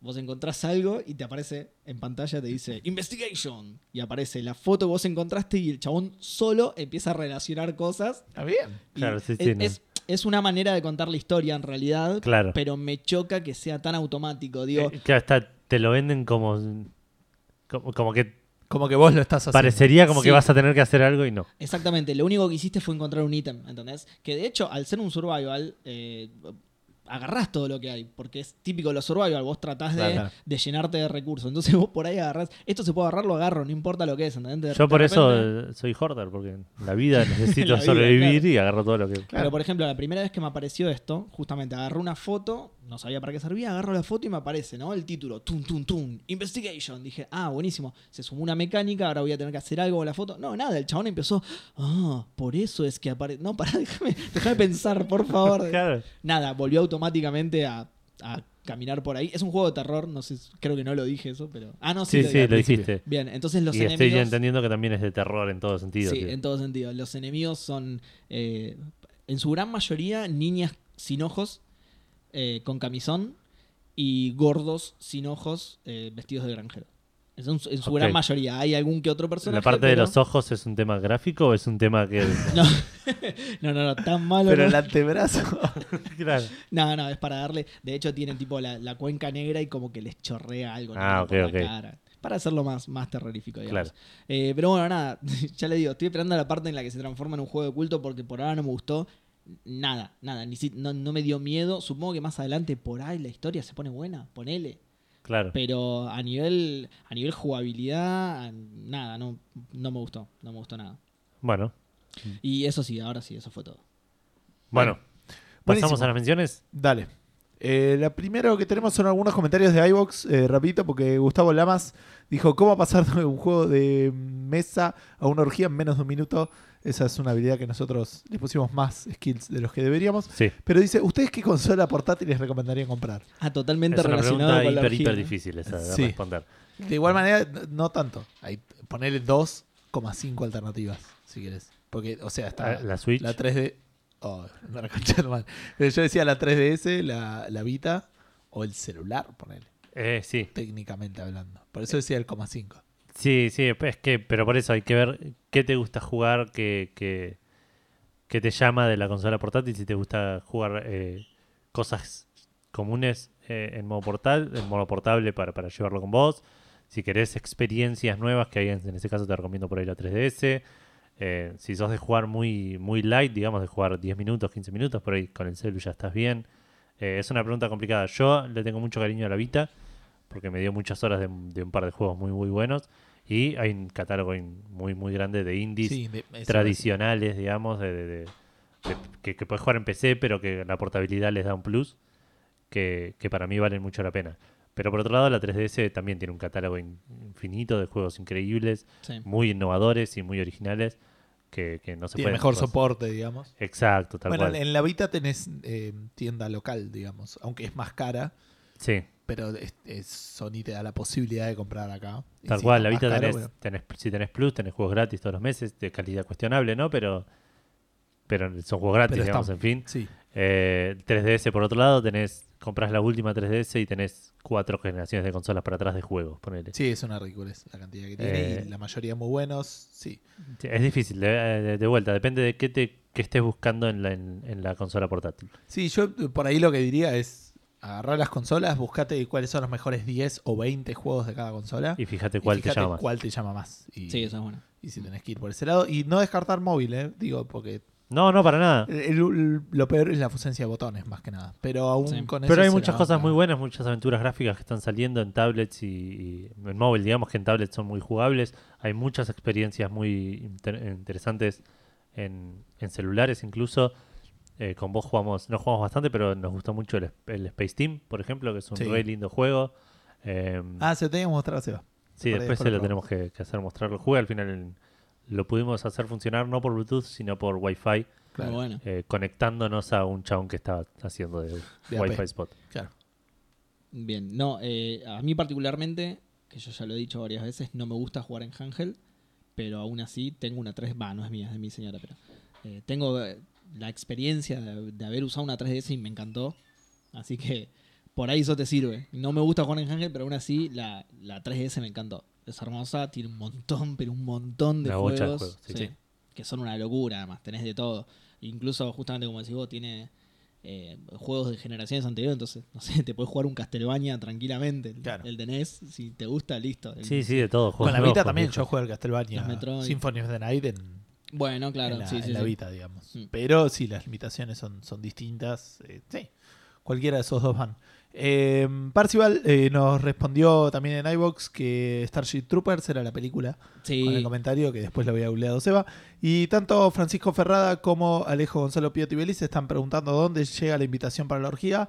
Eh, por ahora no estamos organizándola. Seguimos manteniendo las invitaciones de juegos de mesa. Pa- Pará de crear una pestaña en el documento. de Cuando te- Sí, sí, una pestaña más. colorcitos y cosas porque este, está, está complicado. Eh, bien, después tenemos eh, Gauda. Gaudalot nos mandó un mensajito, un post en Facebook que es, eh, se puso una cuenta de curator de Steam. Sí. Gauda siempre comenta, le pone mucha onda al podcast, así que este, vamos a darle una mano. Digamos, él se hizo una cuenta curator, ahora estoy buscando donde encuentro el post.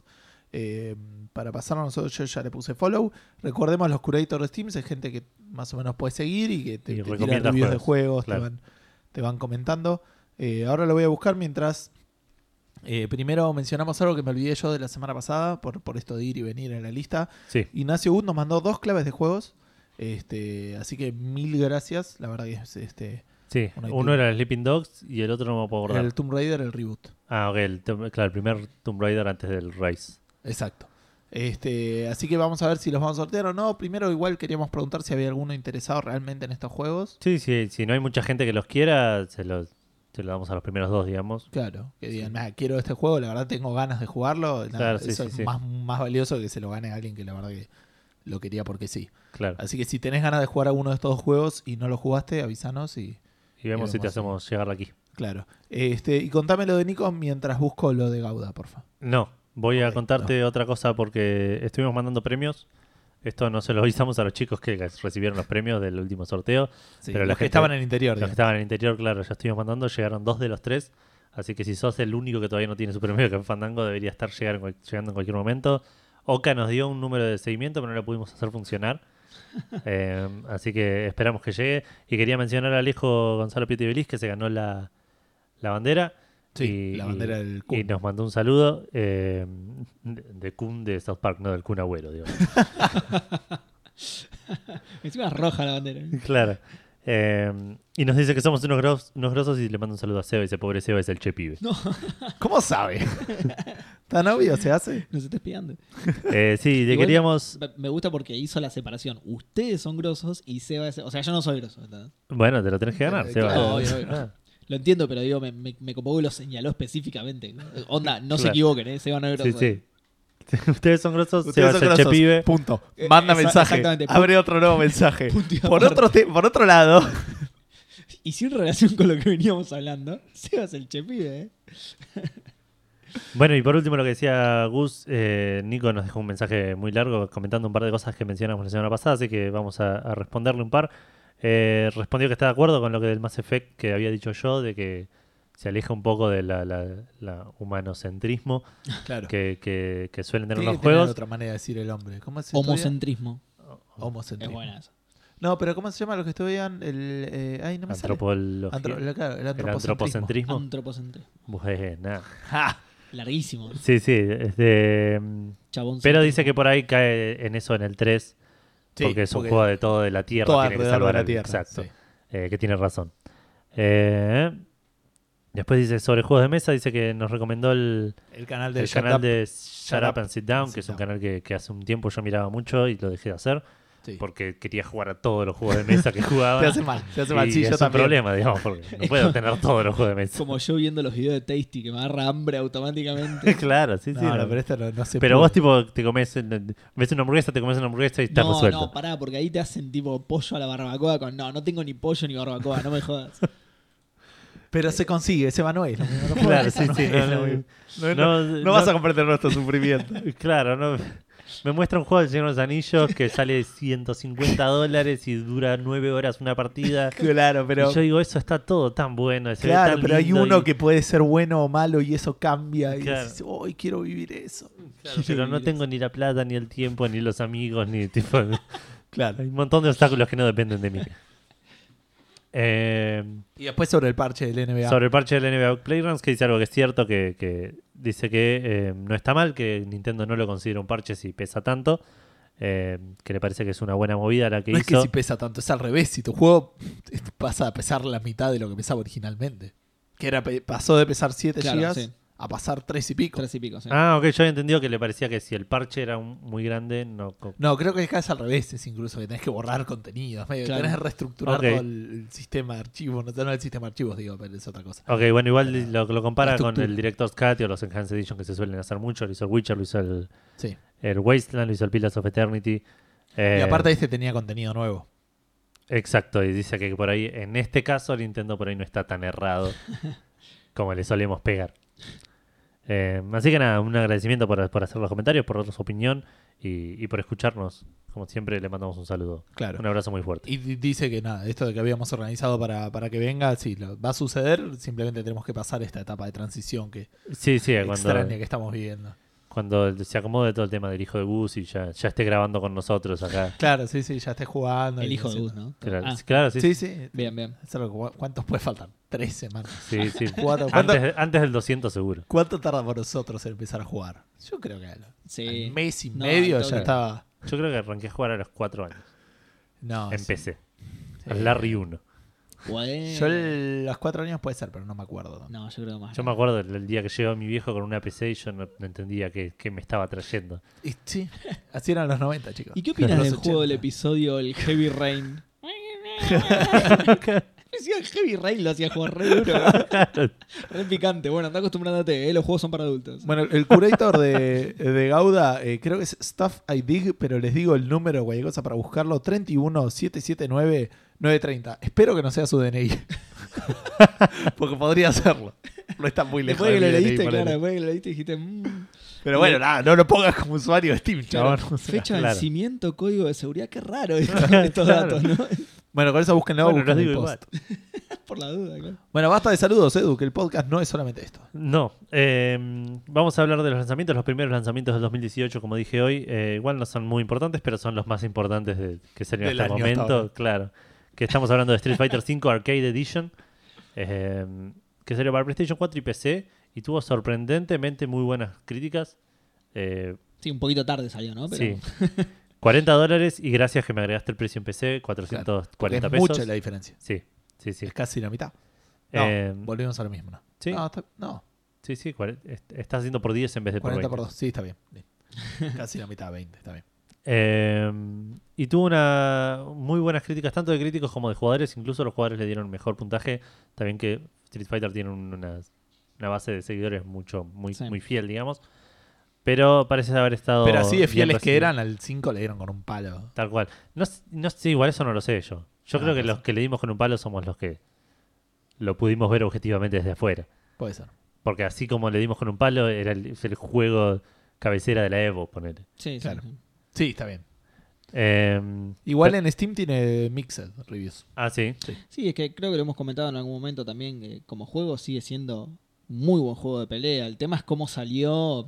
Bueno, justamente acaba de salir la Arcade Edition, hace un año y pico de salió el juego. Sí, sí. Y recién ahora salió. El modo arcade. Claro. Claro, el modo arcade en un juego de pelea. Y sobre todo en el Street Fighter. Que claro que es el- el- la definición del arcade. Exactamente. Hay, hay de hecho numeraciones de Street Fighter que es Arcade Edition solo. Y Claro. Es una locura esto. Y bueno, y lo otro que salió que es, eh, ya existía, pero terminó de salir de Early Access, es el Genital Jousting, las justas genitales eh, que son penes con orificios en la, la parte posterior, digamos, que tratan de, de penetrar esos orificios el uno al otro. De, los, de otros. Claro, sí, sí, sí. No de uno mismo porque tienen costillas además. Exacto. Claramente. Eh, salió para PC, está- o sea, de vuelta estaba en Early Access y salió la versión full. Sale 95 pesos full price.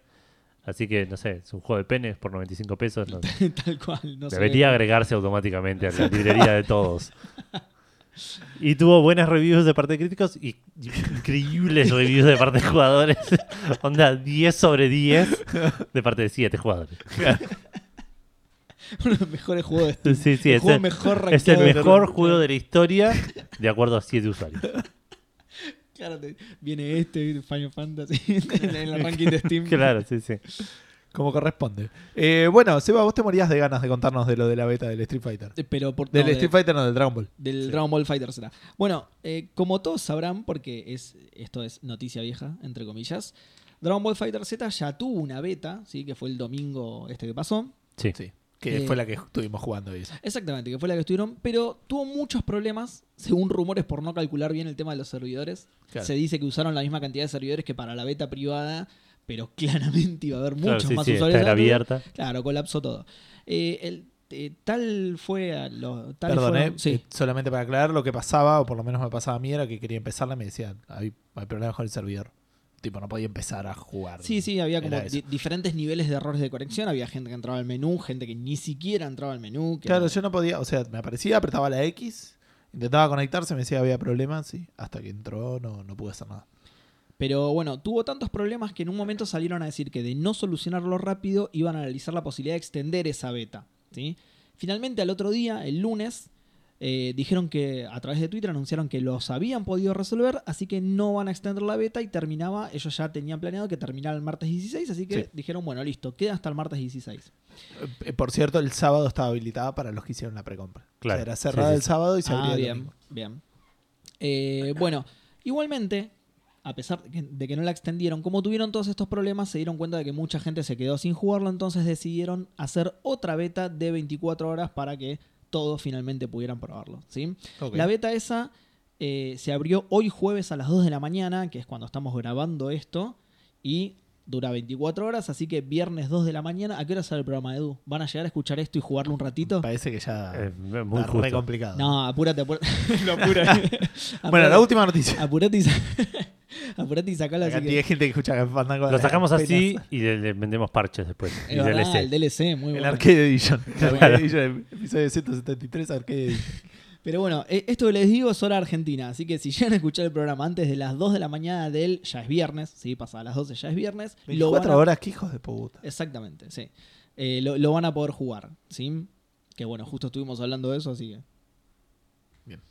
Bueno, me toca hablar a mí de Final Fantasy. Sí, Eso me pero- están queriendo decir cuando me miran mientras yo Pero boludeo. aparte dice y, eh, sí, es por la parte de pelea, juegos de Sí, pelea. sí, porque es la otra beta, ponele, que estaba Claro, también en Exacto. esta semana. Eh, pero no vamos a hablar del Dissidia NT, que es el que va a salir para PlayStation 4 ahora, si no estoy mal, el 30 de, de enero.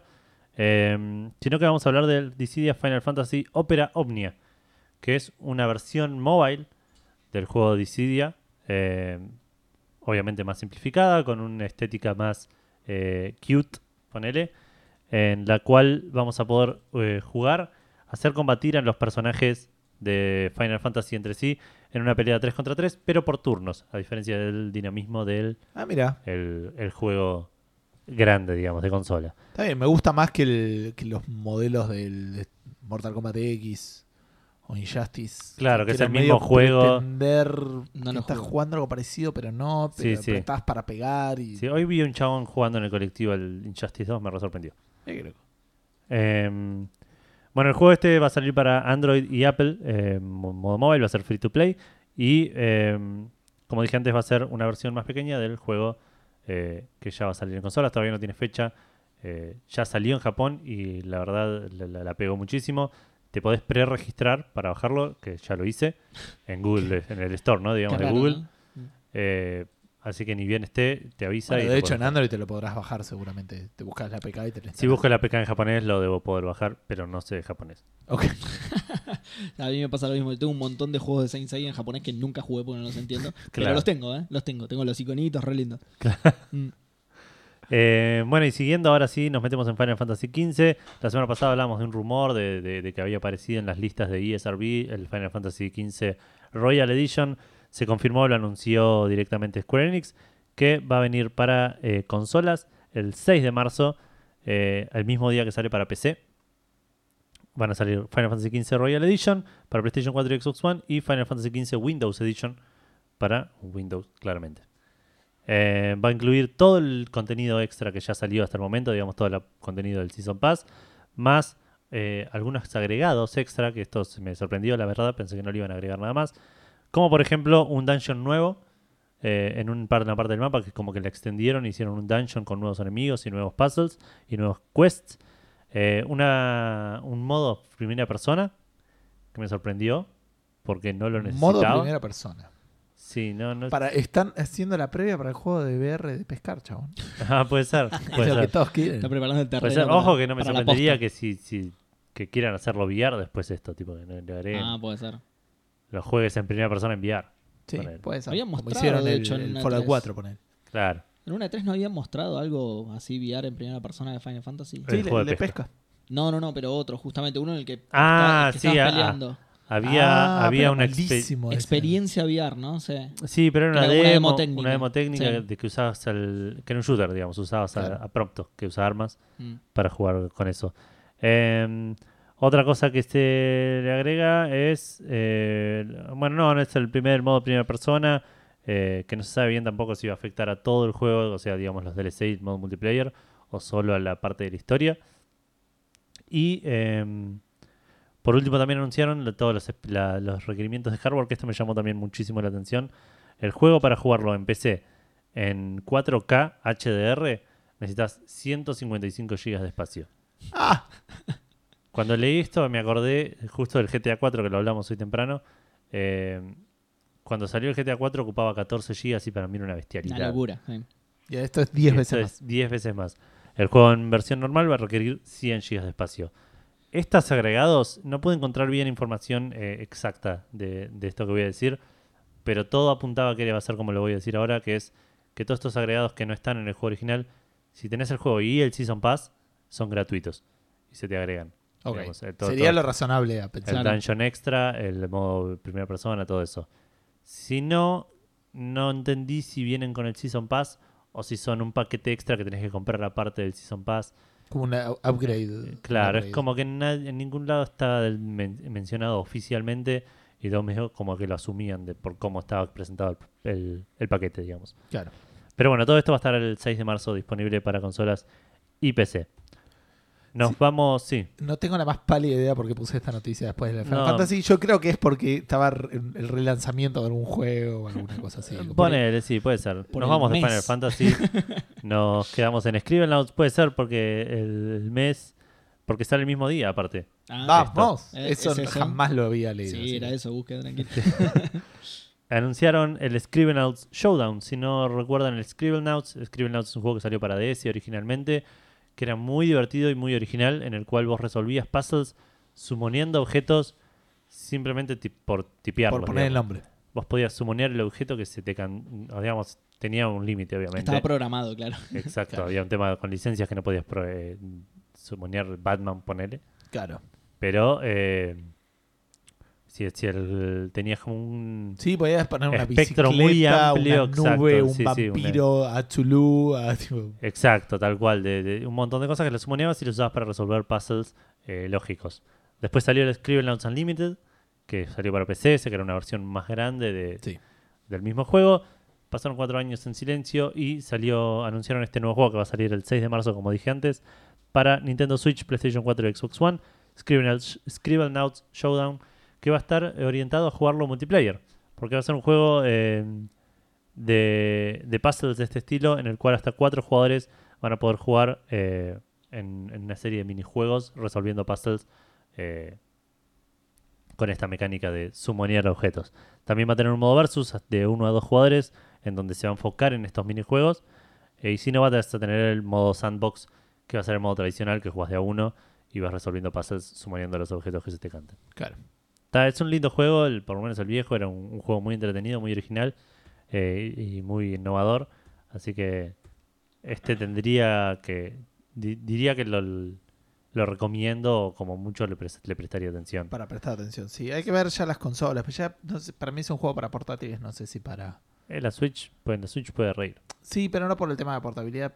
Para, lo veo más como un juego para celulares que para. Ah, puede ser, ¿eh? ¿Me entendés? Que para una consola entera, digamos, no sé cómo decirlo. Claro. Eh, bien, otro juego que va a salir este año es el, se supone, el eh, Magic the Gathering Arena, el que va a reemplazar al, eh, al Magic the Gathering Duels, si no me equivoco. Esta es una noticia que prácticamente me importa a mí solo, pero bueno, creo que debe haber algún que otro oyente que les gusten los juegos de cartas. Dieron novedades respecto de cómo va a ser la monetización de este juego. Es medio raro porque Magic es casi los inventores reales del loot box en la vida real. O, la popularizaron, me imagino había. es el, paquete de figuritas. El paquete de figuritas ya existían, digamos. Claro, sí, sí. Lo, popularizaron en el, en el, ambiente gamer, ponete. Claro, como mecánica, el, fantástico que era eso a nivel monetario. Son, figuritas premium, digamos. Tal cual. Aparentemente va a haber dos monedas, eso es estándar: una moneda de oro que se gana en el juego y una moneda de gemas que las compras. Este pagando con dinero real. Eh, si bien anticipan que hay algunos eh, ítems cosméticos que solo se van a poder pagar con gemas, no debieran afectar el gameplay y serían exclusivamente, eh, como digo, estéticos y este, tampoco es algo que vayan a salir aparte del principio. si compras, va a haber una, hay una beta ahora, si compras gemas ahí, las puedes cambiar, todo lo que quieras, después cuando van a hacer una limpieza te avisan y te, te reembolsan el valor en gemas, digamos, de, para que lo hagas cuando salga el juego. Ahora, eh, la cosa es así. Esto no lo puse en el documento que ustedes que lo están buscando porque era muy largo y iba a corromper todo. Hay varias maneras de encontrar cartas. Que uno diría, sí, boosters, y ya está. ya está, tenés loot box. Nadie te va a venir a perseguir porque estás haciendo un juego de Magic con loot boxes, porque es como se manejan. Eh, sí. Pero bueno, el Duels, recordemos, tenía un método bastante amigable al usuario, que es que no te salían duplicados. Ah, o sea, te comprabas booster y te comprabas suficiente booster y tenías todas las cartas. Claro. Y, claro. y ahí se agotaba. O sea, estaba, eso era bastante amigable.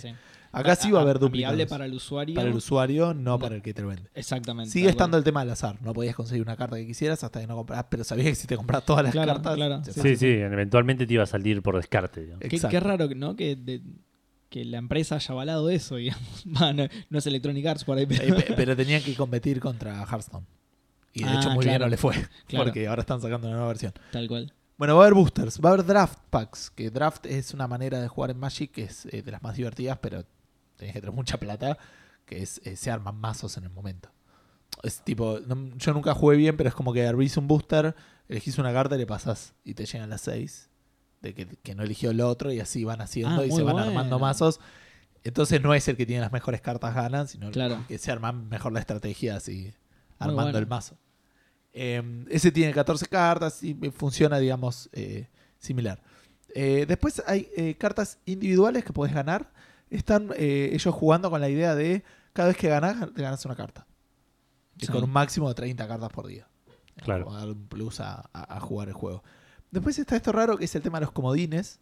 Que son cartas que reemplazan una, cualquier carta en cualquier booster. En cualquier booster que abras tenés la posibilidad de que te salga un comodín y ese comodín va a reemplazar una carta. Esa carta tiene una rareza. En Magic están las comunes, las raras, eh, perdón, las, las comunes, las uncommon, que no me acuerdo cuál es la traducción, las raras y las ultra raras o, míticas. Eh, y básicamente el comodín es la puedes reemplazar por cualquier carta de esa rareza. Entonces, como te da una chance de la carta que vos querés, te sale un comodín, la puedes cambiar. A esta gente no le gusta la plata, evidentemente. De vuelta, no te olvides de Hearthstone. Está ahí como la, eh, como la sombra. Y después tiene una especie de bóveda que es cada vez que abrís la, un booster. Te entran 10 dólares en la cuenta de eh, cada vez que abrís un booster, eh, aumentás tu progreso para abrir una bóveda y que te da, no sé, cosas, y tipo boosters o, cartas. Y también cada vez que te sale una repetida, como que te aumenta las chances, o sea, te aumenta el progreso para abrir la bóveda. La idea de ellos es tratar de eh, darle primero al usuario la posibilidad de conseguir la carta que quiera de una manera relativamente lineal, que en principio sería con esto de las, de las wildcards o de, la Vault, no solamente a través del booster. Eh, y también darle un poco de, si quieres jugar mucho, vas a poder sacar muchas muchas cosas en el día, no es que tengas que jugar en el día y se te agotan las experiencias o los boosters. Y claro como que después jugás por jugar, pero como que siempre tenés un motivo para jugar y que tampoco también puedes jugar una vez por semana y, divertirte y sacar como un montón de premios por ese lado. Eh, así que nada, veremos que, a cómo les va, digamos, y, y cuando salga probablemente le, lo pruebe si es que sale en Android, porque el otro no había salido en Android. Claro. Y, y veremos, pero bueno, como que están jugando con esas ideas que me pareció interesante comentar por toda la polémica que se viene de las loot boxes y, eh, que todavía sigue vigente. Hablando de eso, tenemos el tema de Banshee, que sacó un post eh, en su blog, o como se llama, en su página, no sé. Este, entiendo que es una página, pero es como un blog, digamos. un post de blog. Están diciendo que el. Entiendo que es el director del juego, sí, Christopher Barrett. Eh, marcó los planes del Destiny 2 para el, para el próximo año, digamos, para este año 2018. Dice que se dieron cuenta que la balanza está demasiado eh, tirando hacia el tema de las loot boxes y el Eververso y todo ese tipo de cosas que se llama Destiny 2, que aparentemente es mucho de lo que eh, aisló, no, pero como fue. El Destiny 2 pareciera que no está teniendo el, efecto a largo plazo que tuvo el 1. Sí, está teniendo mucho menor éxito que el 1, sí. Sí, no sé si en ventas, pero sí en cantidad de jugadores. En cantidad de jugadores. Habiendo ya casi pasado un año desde el lanzamiento. No me acuerdo cuándo, cuando salió, haber sido abril del año pasado. ¿El Destiny 2? Sí. ¿No salió hace tipo a mediados del año pasado? Por eso yo decía abril, digo, pero debe ser por esa zona. Por, ese, por ese eh, time frame, digamos. Eh, entonces, eh, quieren hacer tres cambios en las próximas temporadas. septiembre del 2017. Ah, para mí me, parecía tipo que eran mucho sí, más, que era más, más, para el final. Sí. también recordemos que tuvo bastante mala recepción algunas de las cuestiones de la, de la primera expansión, eso no sé cuántas dos cities. digamos, bueno, quieren cambiar el contenido a a las actividades eh, por, por eh, las loot boxes, digamos, ¿no? O sea, esto van a dar, que esto no tengo idea, esto es, como siempre, esto es Café Fandango hablando de cosas que no entienden. Sí, me sorprende que esta noticia No, bueno, pero es por el tema de las loot boxes y me parece que... Yo podría hablar, pero justo al 2 no lo jugué, así que... Bueno, básicamente... mucho al 1, identifico un par de cosas de esto. Quieren agregar fantasmas. Sí. Eh, Sparrows es... cuervos. cuervos. No, cuervos. Eh, gorriones. Gorriones. Hmm. Ok. Gorriones. Y naves sí. este, que hasta ahora solo se encontraban en las loot boxes a eh, awards, eh, a, premios del juego en sí. Uh, mira, esto, esto era. En el 1 era así, era, era un premio del juego común. Bueno, es. muchas de las críticas que tuvo fueron esas. No sé si se acuerdan, incluso polémicas de, de jugadores que encontraron cosas que, que eran como en el 1 y se hicieron los disimulados para hacerlas pasar, que fueron de las últimas polémicas que tuvo el Destiny 2. Y esto es lo mismo, aparentemente. Esto lo podías hacer en el 1. Claro, estaba hablando Estaban incluidos en los premios, ¿no? Y, todo estaba puesto en. Y ahora te lo tiran como una novedad. ¿eh? No, miren que vamos a incluir esto. Claro, lo están sacando de las loot boxes o están dando la posibilidad de conseguirlo por afuera de, de eso. Este, como fue siempre, digamos, claro. Como fue en el 1. en el 1, perdón, sí, sí. Eh, y también quiere dar más opciones de compra directa, que tampoco explicaron bien, pero como para conseguir algo que querés, como para poder comprarlo, no sé si es como en game o con plata, pero no siempre ir a través de la loot box para conseguir lo que uno quiere. Sí. Eh, sí, en el Eververse eh, tenés de las dos cosas, de loot boxes, e ítems directos que se compran con moneda del juego, pero la moneda del juego la compras con plata. Así claro. es esa es esa tramoya que, que, hicieron para no, para no utilizar dólares dentro del juego, que es lo, que hablamos en un momento. Y aparentemente también van a traer una, un sistema de, scoring, que es el Strike Scoring System, que no tengo idea cómo funciona, pero lo van a traer un poco modificado al, Destiny 2, que es algo que viene del Destiny 1. De vuelta, si jugaste el Destiny 2 y te aburriste yo lo que diría es busca bien el post y lo vas a entender mucho mejor que yo. Claro. Este, pero sabe qué pasó, digamos. Entonces, este, por ahí tenés un motivo para volver a jugar al Destiny. También decía que iban a poner más contenido eh, tanto para la gente que tiene la expansión como para la gente que no. Así que si tenés el Destiny 2 así como viene, estate atento y tenías, o sea, si querías buscar una excusa para volver a jugarlo, fíjate porque se viene, creo que venía un PvP de 6 versus 6, que antes era 4 versus 4 y cosas así que, que podrían llegar a estar copadas si, si lo estabas esperando. Este, pero bueno, el, el Destiny es un juego clásico por ser, eh, digamos, claramente un juego multiplayer. 100% multiplayer, un juego que, si bien mucha gente se divierte viéndolo, no es lo mismo la experiencia que tenés. Se va a hablar de lo de Amy Henning, por Dale, favor. listo. Era algo de eso, era. Amy Henning, no sé si la recuerdan, la, la escritora de los Uncharted. Sí, Creo del que 1 al 3. 3. ¿no? Sí. Bueno. Eh, insinuó que la gente prefiere ver streamings antes que jugar juegos single player. ¿sí? En una nota que le hicieron, dice que la, la gente ya no compra experiencias single player. Vieron que hace poco estuvo ese debate de que la- no me acuerdo por qué surgió Y que pasó que cerraron Visceral, que era donde estaba trabajando ella. Ah, a partir de eso fue No, no sé si fue ahí, pero digamos, pero. no como que hace poco hubo una polémica de que eh, las experiencias single player ya no vendían a lo que Es, es parte de lo que dijo con la excusa que tiró EA para cerrar Visceral. ah está bien Puede ser, sí. bueno sí y que todo el mundo se le fue al humo porque claramente Como que dijo no eso, es como que tenía que tener motivos para volver a jugar y todo eso. Igual es un es, es una discusión que se viene teniendo hace varios años. Cada tanto al- alguno dice la reflota los juegos sí. sin- single player ya no van más, otros sacan juegos single player y la descoce absolutamente. Exactamente. Históricamente se, se fue refutando a esa gente con, Claro. con cosas como el Witcher 3, por Así- ejemplo. Sí, sí, hace poco salió el el, el, el Senua's- el Hellblade Senua's Sacrifice. Sí, también. Un juegazo single player. 30 dólares encima, un Sí. golazo. Eh, pero bueno, lo, lo que dijo concretamente es. La pregunta es. Esto lo dijo ella, ¿sí? Estoy cuoteando acá. La pregunta es: ¿alguien se lo va a comprar en lugar de ver a otra persona jugarla a través de YouTube? Eh, para mí está tirando cualquiera la mina con eso. No sé si cualquiera. La frase Hay- es polemiquísima. si Hay, bien hay una cultura muy grande de. hay una cultura gigantesca. No es nuestra edad, es un tema de, de rango etario. No, no, digamos, pero yo, también. yo eso lo entiendo igualmente. Hay una cultura gigantesca de, de ver stream, de ver, sí, de ver streamings, pero eso no disminuyó o no impactó en el mercado que, que yo sepa. Para mí sí, ¿eh? para mí Sí. está el tema. De, eh, eh, conozco gente que. Yo creo ha- que cada vez se vende más. Conozco hecho, gente ¿no? que ha visto el Last. Pero eso porque la industria también está creciendo. Sí, obvio. pero conozco obvio. gente que ha visto el Last of Us. Eso, eso seguro. Y, pero, y lo vio y, y ya está. No, no tiene por qué comprarlo. pero más allá de eso, eh, si bien eso existe y es cierto, no creo que realmente haya afectado a las ventas. Por, en, tu- en este ejemplo del Last of Us, por ejemplo.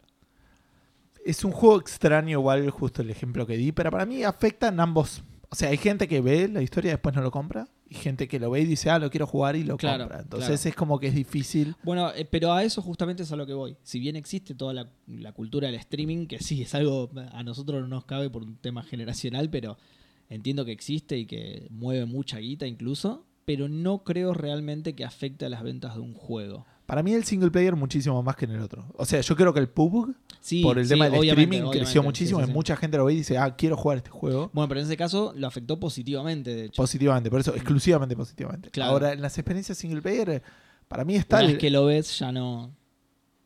es- es- existe la. O sea, si yo pudiera ver, no sé, una película comentada por alguien, por ahí después la quiero ver, pero por ahí no, digamos. Cuando los juegos single player, los que están más orientados a una experiencia de ese tipo, digamos. Sí. Una, una historia interactiva, pero que está tipo un Uncharted, poner que es 100% lineal. Si el- el- digamos, el- es parte de lo que te lleva a jugarlo. Para Sí. mí te puede llegar a quitar la motivación de jugarlo. O de tenerlo, digo. Sí, puede ser que en ciertos casos... Y aparte sí que no le da ningún tipo de beneficio al que lo hizo. Claro, O sea, Pero- toda esa guita se la queda el streamer, que está bien, está metiendo el contenido ahí. sí. Pero es como raro. Sí, sí, obviamente a nivel negocio, eh, en ese sentido, es negocio solo para el, para el sitio de streaming. Y, pero si bien entiendo eso y que es, es realmente así, yo no sé realmente si afecta a las, a las ventas del juego. Incluso yo he tenido casos en los que yo hubiera preferido ver un juego antes que jugarlo. Porque, por ejemplo, bueno, El Heavy Rain. es de público conocimiento que el Heavy Rain me aburrió muchísimo. El Metal Gear Solid 4 me pasó lo mismo. No me aburrió muchísimo, pero me pareció que si lo veía, a mí lo que más me gustó fue la historia, que eran todas las partes no Claro. jugables. Y las partes jugables me parecieron medio ble, así que también lo podría haber visto, pero digo, eh, todo el resto, incluso siendo juegos entretenidos para ver la historia, siempre prefiero experimentarlo. De nuevo, es un tema generacional. Sí. Pero, eh, no sé, yo, yo no veo que haya impactado, porque ahora hay un super boom de esto, y no veo que haya impactado tanto a nivel negocio, al contrario, estamos en... Cada vez crece más el, el gaming. Sí, Be- Bethesda puso mucha guita en juegos single player y fue bastante mal el año pasado. Tanto con el Wolfenstein 2 como con el Evil Within 2. eh, tengo entendido que no, Sí. Puede ser, sí. que no le fue fantástico en ventas. No sé, no, no tenemos los números ni idea de Sí, me parece que es algo inchequeable lo que estamos discutiendo, el tema de las Sí, ventas. absolutamente. Eh, Absolutamente. pero sí, es verdad que la, la- la- la- no sé si la industria, pero hay toda una movida en la cual hay un montón de gente que prefiere ver el juego, el juego que sea, ¿eh? No te estoy diciendo un juego, el Uncharted o el Last of Us. Te prefieren, tipo, ver a alguien jugando al Crash Sí, sí, sí. que jugarlo ellos. Sí, pero, pero de vuelta es algo generacional, es algo que me parece que muchos de los chicos chiquitos que están que, que están empezando a meterse en el mundo del gaming se están metiendo por ese lado. Eh, ven el, el- por ahí mucha gente ve el, el- el gaming como una plataforma de mo- mostrarse al mundo, digamos. Yo, Sí. gente que ve los juegos como el, el- el medio por el cual yo eh, hago entretenimiento. Claro, tal cual. Tal cual. Igual la mina fue súper categórica, además. Lo que dijo es. eh, como que nadie se lo va nadie se va a comprar un juego si lo puede ver por YouTube punto no no Sí, analizó sí, ningún tipo es- de, No, sí, sí. ningún tipo de matiz ningún tipo de Ah, público no hay, que dijo, ver "Ay, cuán- hay que ver en qué contexto lo dijo y si no le cambiaron un poco, le sacaron un poco de, Puede de- ser, de- puede de- ser. de Claro, sí, contexto. Es raro que, que sea tan categórico, pero sí es real que la mayoría de las empresas no están haciendo juegos single player porque venden menos que los multiplayer. sí Hasta ahora que empezaron a meter contenido single player en las loot boxes y ahora puede pasar cualquier cosa. Sí. es, es raro. Pero bueno, sí, la polémica sigue abierta, digamos. No, no, hay que ver cómo qué es lo que pasa con eso. ¿Cómo no a- la, no la resolvimos acá? claro yo voy a bancar a morir las experiencias single player sí, obvio, es que es lo que nos interesa a nosotros. Eh, Que estamos juego, viejos y juego ambas cosas pero no, no quiero ni a palo que desaparezcan y que Claro. se transformen en Pasa solo que sí, streaming. eh, hay algunas que son. No para mí es raro también simplificarlo en single player y, y multiplayer nada más. Digo, no, no quiero tampoco extenderme en esto, yo ya pasaría a lo siguiente, pero simplemente quiero decir, no es lo mismo ver un streaming de un Uncharted que ver un streaming del, eh, del Breath of the Wild. El Breath of the Wild es re amplio y es como si Sí, es sí, un sí. juego single player, hay mil cosas que te quieran. Sí por ahí no es muy ya, atractivo ya- para el ya streaming está bardeando el Breath of the Wild. Al contrario, te tremendo tremendo cada vez que pueden estoy diciendo que, que no te es el mucho- Mario Odyssey es un juego de mierda El- pero son juegos que eh, tanto el Mario Odyssey no tanto como el Breath of the Wild incluso te digo pero es como un juego que lo ves y aún así puedes jugarlo y tener una experiencia completamente distinta es que yo voy a, a eso, diferencia eh. de un Uncharted que el que lo Sí. juegue va- todo va a tener una experiencia muy similar a eso, eh, ¿me entendés? Claro. Puede Sí, ser. Yo siempre prefiero por eso digo no por lo, no lo simplificaría tampoco tanto a single player y multiplayer sino que hay, hay single players que son igual completamente abiertos digamos o Claro. podría ser incluso un Telltale que le ves las cuerdas atrás digamos pero Claro. Podés elegir otra cosa y jugar otro juego, de Claro. cierta manera. O ver otra historia. Bien, eh, hablando de cosas raras. Este, no, eh, la pregunta, este seguramente no se va a poder streamear. Esto que vamos a hablar es lo que mostró Nintendo ayer, ¿Cómo que fue no? Sí. hoy. Eh, No sé, yo no, no me lo, no me lo esperaba. No, no, tipo, de repente todo el mundo avisaron en sabía. el día, dijeron en el día, che, va vamos a mostrar algo. Lo que dijeron fue, eh, vamos, vas a eh, sintonizar la radio, no sé, sintonizar tu tele Tune in. eh, para descubrir una nueva experiencia interactiva para la Nintendo Switch que está especialmente diseñada eh, o construida para niños y aquellos que son niños en el corazón. Ah, Ok. Eso fue lo que, esa fue lo que la gente sabía antes de ver lo que muchos de nosotros ya vimos, que es eh, el anuncio de eh, la Nintendo Labo. El Nintendo Labo, no sé, él o la. Labo. Él porque es laboratorio, ponele. Ah, puede ser. Claro, viene de laboratorio, ¿no? No de lavar No cosas. de- claro. ¿De qué No estamos, es un lavarropa marca Nintendo. ¿De qué estamos hablando? Que eso tendría sentido en los 80, ponele. Pero. Sí. Eh, ¿De qué estamos hablando? Para los que no vieron el video, no tienen idea de qué estamos hablando. Por Es ejemplo, una- yo. Según dice Nintendo, es una línea de este, experiencias interactivas de construir y jugar que combinan eh, creaciones que las hiciste vos mismo con la magia de la Nintendo Switch. Estamos hablando de cosas de cartón. Sí. Te viene una plancha de cartón que le sacás eh, las partes, lo armás, le metes la Nintendo Switch de alguna manera y jugás. Exacto. Es una especie de papercraft que se combina con la Switch. Son las carcasas de, de los de los Wiimotes y de los Eh, sí, sí, los moves, sí, son como pero- accesorios. Pero, de pero cartón. crafteables, digamos. Exacto. crafteables de cartón, pintables, digamos. Por ejemplo, lo mostraban con un piano, que es raro, pero es como que podías armar un piano y tocabas las teclas y sonaba que pareciera como atrás lo que, lo que armaste fue como que cada tecla empuja y aprieta un botón de un Wiimote. Entiendo, de, perdón, del, Del Joy-Con. Joy-Con. Sí. Entiendo que funcionaba algo así. Incluso tiene algunas cosas medio raras, que armás como un robotito y le tocas en la pantalla y el robotito se va moviendo y lo único que tiene son los Joy-Cons. sí. El, el Medio piano- que con la vibración hace que se mueva para algún Claro. lado. Claro. El piano igual funciona diferente, creo que funciona con el infrarrojo. Ah, podría ser. Creo que funciona con el infrarrojo. Lo leí No, en pero, algún lado. no pero sé. la caja, ¿cómo va a ser en infrarrojo? No, la caja viene con caja, no creo que venga con. No, no, no, del- de, los controles. Los controles tienen infrarrojo, Ah. pones uno a cada costado, como que tiran el as y cuando lo interrumpís, mide hasta dónde lo interrumpiste para saber qué tecla es. Una, Ah, cosa, una cosa así. Ahí va. Lo, lo leí- lo leí en algún lado, eh, no, no lo deduje. no no soy científico bien, como es- Batman, es pero súper creativo, es, digamos. es una locura. Pero básicamente es eso, son como distintos juguetes. Que como había una caña de pescar, había toda una armadura de robot, que creo que te pone la Switch en la cara. algunos muy complejos, muy, muy complejos, con sistemas de hilos y poleas y Sí, como el de la caña de pescar, ponele. o- todo, Claro. todo de nuevo con, con materiales comunes, ¿no? Cartón, eh, banditas elásticas, hilo. Eh, Sí. Es complejo a nivel Plutonio. diseño. Marty, yo sé que el mil- en 1985 el plutonio se, con- se consigue en cualquier lado. No, pero quiero decir, eh, complejo desde el lado del diseño. Pero justamente la, la- la premisa es que lo puedas hacer con cualquier material. Claro. Sí, estos se- tienen un nombre, son los Toy-Cons. Ah, bueno. y estos son que lo los claro, Toy-Cons. Este, esto sale en abril de este año. Tiene mm, 70 dólares, sale el kit de, de variedad que viene con el tema de una casa, unos autitos, la caña de pescar, la moto y un piano. Y después un kit de robot que sale 10 dólares más caro, 80 dólares. Este, y viene con eh, todo un, un traje de robot. Sí, digamos, solo el juego de- de robot, ¿no? de cartón. Todo esto viene con su software para, para poder jugarlo. Eh, Es raro que justo el que te trae un juego solo es más caro que el que te trae cinco juegos, pero entiendo que es bastante más complejo. El, Sí, sí, es un traje entero, digamos. el- no, no es entero, o sea, en realidad una mochila, Es como un una casco, mochila. Ah, sí, y, y creo que nada más. Que creo que el casco es el que tiene la Switch. Me parece que es, es tipo. es, es casi. Es un- el, el VR re casero, digamos. Exactamente. Sí, o el, eh, sí, iba a decir, ¿cómo era el, el Virtual Boy? Era. Claro. Virtual Boy edición 2. All over again. Aparte de esto, es a días de que dijeron la semana pasada que no les interesa el VR. Claro. Eh, y esto viene, también te puedes pagar, esto es fantástico, un paquete que viene con eh, cosas para dibujarlos, stickers y, y cinta de color y eso sale 10 dólares, poner. Ok. Poner, saquemos esa boludez. Pero sí, es, es una cosa más para chicos y son cajitas de cartón que puedes armar. Y vos puedes armar las cosas que quieras. Entiendo que no. Armás lo que ellos te dan. Armás Sí. una ¿No casa. tenés una, li- li- una cierta libertad de, de customización? Para Eh, mí no. En, en este caso no, creo que dijeron que a futuro sí iban a tratar de incluir, eh, además de estas experiencias que son las que se venden ahora, iban a tratar de incluir cosas en las que pudieras experimentar un poco más. En este caso no, vienen ya diseñadas, se manejan de tal manera y tenés que seguir los planos y los Claro. videos para construirla, pero dijeron que iban a tratar de expandirlo de esa manera. Es como que te muestra, aparte viene con un videito exacto de qué tenés que hacer con cada Exacto. parte, bien, de cómo armarlo y cómo ese tipo de cosas. O sea, todavía no vamos a tener sex toy-cons.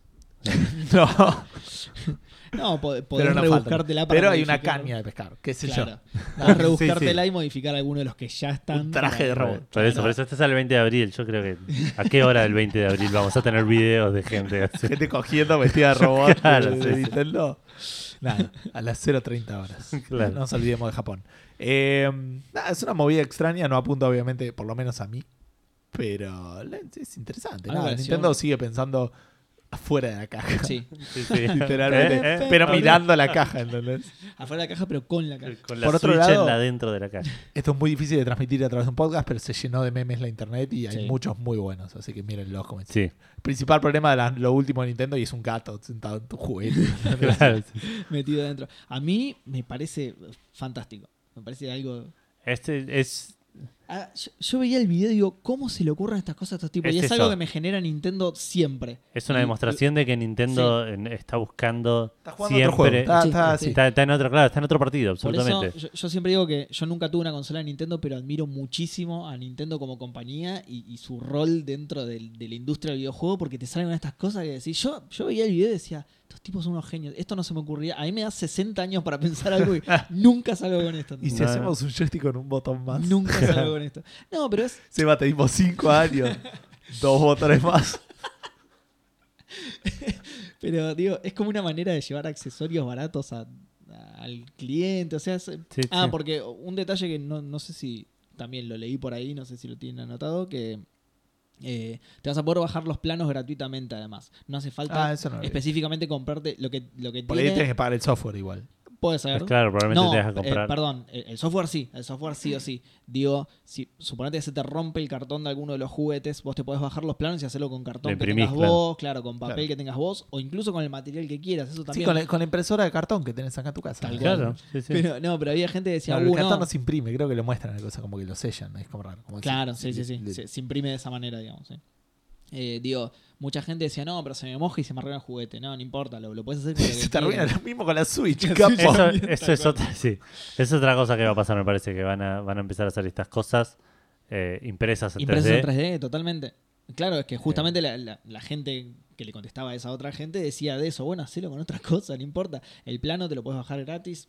De hecho, incluso aunque Nintendo no hubiera autorizado eso, es obvio que va a salir el juego Sí. los tres días va a estar el plano en Claro, internet. sí. Eso, Sí, sí, tal cual. no sé, a mí me parece una maravilla. Nada, es fantástico. Es, es- nadie lo hubiera esperado. Fue mega criticado, además. eh, es raro. cosas para chicos. Yo no quiero caer. eh, eh, Es fácil sí, pegarle bueno, a que, Nintendo. que Sí, sea, sí, sí, sí. que sea para chicos es la. es- nada, fue promocionado así. No Sí, es para vos. Totalmente, Claro. totalmente. Seguí caminando, seguí Es- con tu vida. exactamente. No es Y después, criticable tampoco eso. No caigamos en, el, en la, Este en la chupete es boludez. malísimo. No caigamos. Rompiste a Gus.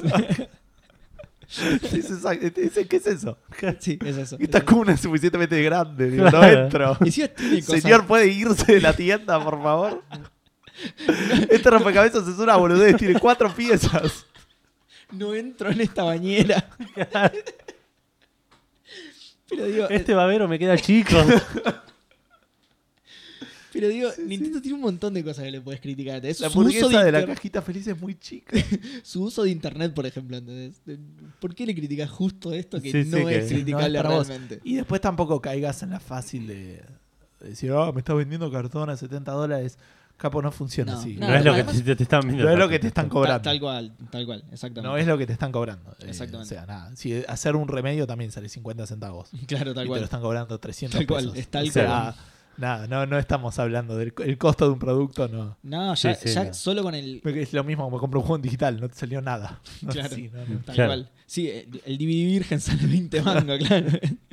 Eh, no, solamente con los diseños que te mostraban, de el- la, la mochila del robot en, en uno de los videos de Tiene los poleas, digamos, digamos. Es increíble, lo ves por dentro y decís, wow, lo, lo que le debe haber costado a los tipos diseñar algo así. Lo mismo, todo con bandas elásticas, hilos y cartón, una locura.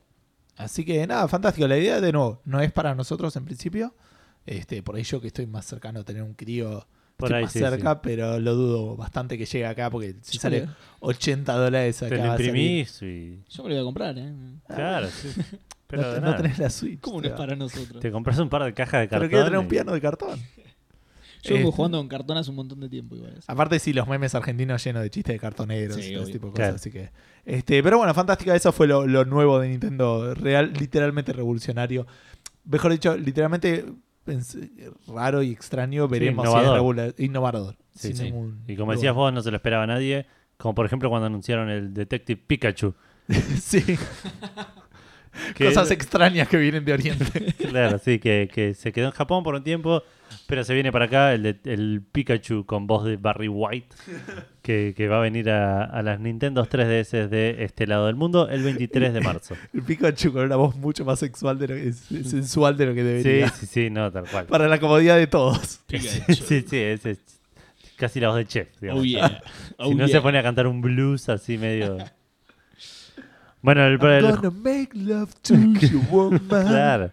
El juego tenés, como dije recién, a Pikachu vestido de detective que habla, eh, resolviendo casos con el personaje principal, de- ayudando a Pokémones eh, del mundo en un mundo bastante moderno y, y contemporáneo, digamos. Eh, también va a salir un amigo bastante Obvio. gigante de, de- de Pikachu. Eh, digamos, los amigos suelen tener un tamaño de entre 6 y 10 centímetros. Ajá. Este va a tener 13. Ajá. Es como un 30% más o el doble de El, el- el doble del otro amigo de Pikachu que había, por ejemplo, Ah, que, salía- que medía 7. así que bastante grande, que lo que te va a permitir es usarlo y desbloquear pistas para encontrar clues en, En el juego. en el juego. Bien. ¿Sabes qué otra cosa es gigante? No sé, no sé si me gusta dónde está yendo esto. Vos contestame. ¿Saben lo que es The Duke? No. The Duke es el control de la Xbox original gigante, justamente. No sé Sí. si lo recuerdan. Yo nunca lo vi en persona, pero lo Yo tengo lo en- tuve en la mano, sí. Es un Lo tengo en la casa de mi vieja. Claro, es un control gigante y aparatoso que se- de, de alguna manera se convirtió en un accesorio de culto. ¿sí? En el momento era molesto, pero mucho tiempo después la gente lo empezó a extrañar. Como el Deadly Premonition. Exactamente como el Deadly Premonition, solo que esto es un buen control, no como ese juego. Me van a matar por eso que dije. ¿eh? Me van a matar. A mí me gusta que tienen seis botones. Para mí los joysticks tendrían que tener seis botones. Como el clásico En de vez de Sega cuatro, Genesis. claro. Sí. Para mí es un desperdicio. Eh, Jan Hollister, que es eh, co-creador de, de la Xbox original, ¿sí? Eh, habló con Phil Spencer para conseguir los derechos para hacer una nueva versión del The Duke. ¿sí? El chabón le fue a pedir los derechos.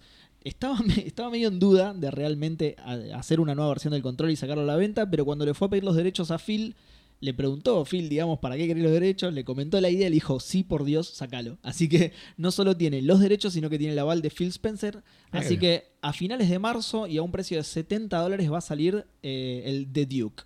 ¿Sí? 70. ¿Que es exclusivo de, para Xbox? De- ah, O para no, PC, no en la sabe. noticia no decía si, si se iba a poder usar también en PC. No sé si lo querés buscar, pero supongo Sí, que sí, que se podrá usar. Sí, obviamente es para eh, Xbox One, ¿sí? Sí, me parece que es. eh, pero viene con una pantallita, ¿puede ser? Eh, no, tiene en el medio tiene un círculo gigante que dice Xbox. No, sí, no pero sé la- veo una noticia que dice viene para PC en marzo con una pantalla Ah. OLED. Habría que Ah, ver si no bien, viene bien. con cosas así. Por Bien. ahí eso justificaría el precio de 70 dólares si viene Claro. una pantalla ahí. ¿Y para qué le ponen esa pantalla, no? Porque la verdad que en One no se puede usar para nada eso, pero bueno. Si es para PC, por ahí puedes hacer algo. Para PC yo. Claro. Eh, bien, hablando de joysticks, Edu. Sí, y hablando de joysticks de, de Xbox, si bien de Duke Exacto. no, no, es, no fue muy querido en su momento, eh, los que hay como un consenso general de que el joystick de Xbox es más cómodo que el de Play. A mí no me parece, pero bueno, no soy la persona más objetiva para hablar, opinar sí. al respecto. Todas las noticias que puso Seba de la Xbox las amarillaste y las borraste. Así que Sí. está clarísimo en la interna Sí. que odias a Xbox. Exacto, Sí. pero hay un montón Ya de que gente subir, que tiene sí. Play 4 y dice, me gusta el joystick de Xbox, y, lo- y lo mira con envidia y tipo, agarra su joystick y tipo, El mío tiene un touchpad. Claro. Lo reuso. aprieta el botón, mira la luz, le enchufa auriculares.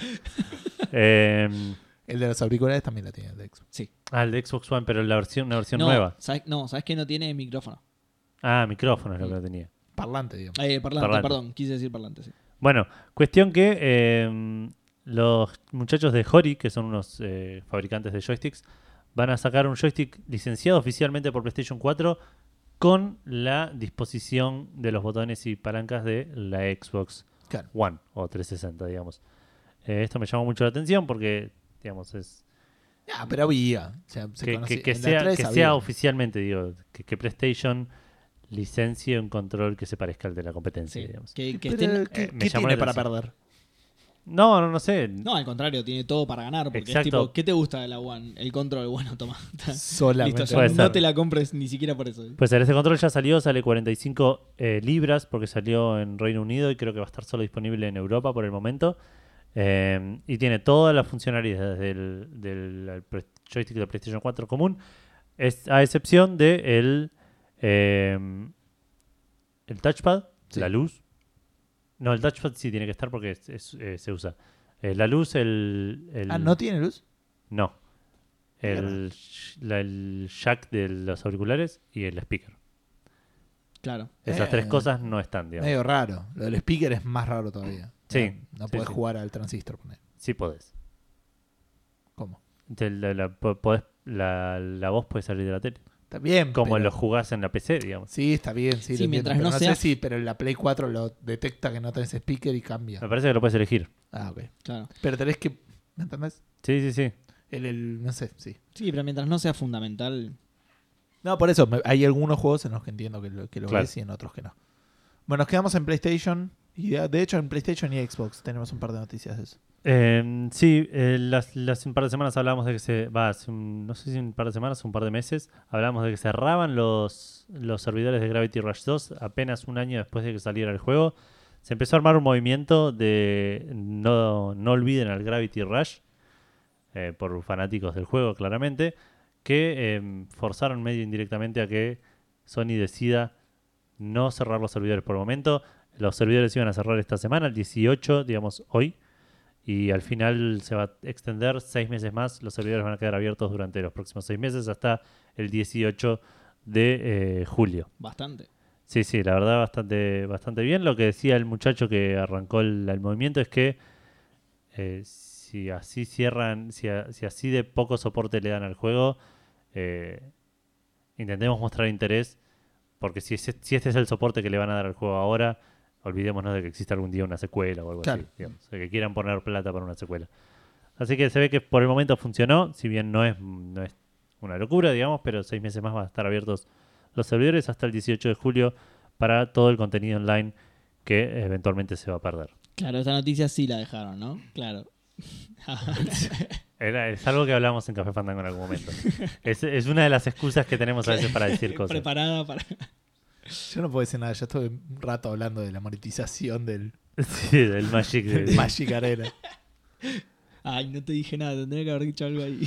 claro. Eh, esta noticia la agregaste vos y te la robé de, las manos, Seba, porque parece que se viene un nuevo Fable. Es un rumor esto, del cual Microsoft no quiso confirmar nada. Pero aparentemente la gente de Playground Games, que son los que hicieron el Forza eh, Horizon, están trabajando en una nueva saga de Fable, en un nuevo juego de Fable, digamos, a, modo reboot.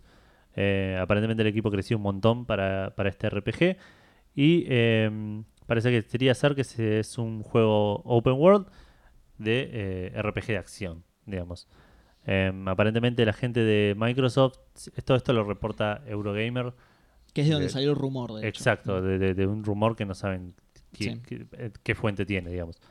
Aparentemente con el éxito que tuvo el Horizon Zero Dawn, parece que vieron interés en este estilo de juegos y decidieron dar una oportunidad más a la saga de Fable de vuelta, Microsoft eh, fue contactado al respecto, no por Café Fandango, por, por otros sitios. sí, sí, por, por Café Fandango también. Y, y respondió la, la, típica de no, no hablamos de rumor y especulación. A mí lo que me resulta raro de esta noticia es que es el equipo del Forza Horizon. ¿no? Un género. Es el único equipo que tiene. claro. Aquí tenemos que hacer juegos. A esta gente hace juegos de autos. Claro, un juego de historia. un género súper dispar, ¿no? Nada que ver pasaron del Forza Horizon al Fable. Empezaron con F, es lo único que tienen en común. claro, estos hacen juegos con F. claro. Fatal Frame. Este, bien, no sé qué tenemos después. Eh, bueno, después. Ah, sí que estábamos por Play, por cosas, ahora vamos a hablar de la Switch. Bueno, en realidad cosas que están en, la Play y en consolas. La Xbox no están en la Switch. Ah, bien, exactamente. Porque justamente eh, Fujioka Kanabe, ¿sí? que es el, director creo que es de Monster, Monster Hunter World. creo que no hacía falta aclararlo, ¿no? no. todos sabemos quién es esa persona que no voy a reproducir el nombre. Eh, explicó por qué no sale para Switch. ¿sí? Y a diferencia de lo que ustedes creen, seguramente, eh, no sí, es... que es porque no le da la consola. Exactamente. No, te estás, estás equivocado, Gus, no es por eso. Yo creo que sí. Mm, Yo creo que sé más que el director de... ¿Sabes qué? Tenés razón. Pasamos a la siguiente noticia. no, no. A diferencia de lo que. claro. A diferencia de, lo que no solo Gus y Edu cree, sino todos los que nos están escuchando seguramente, no es por un tema de potencia de la máquina, ¿sí?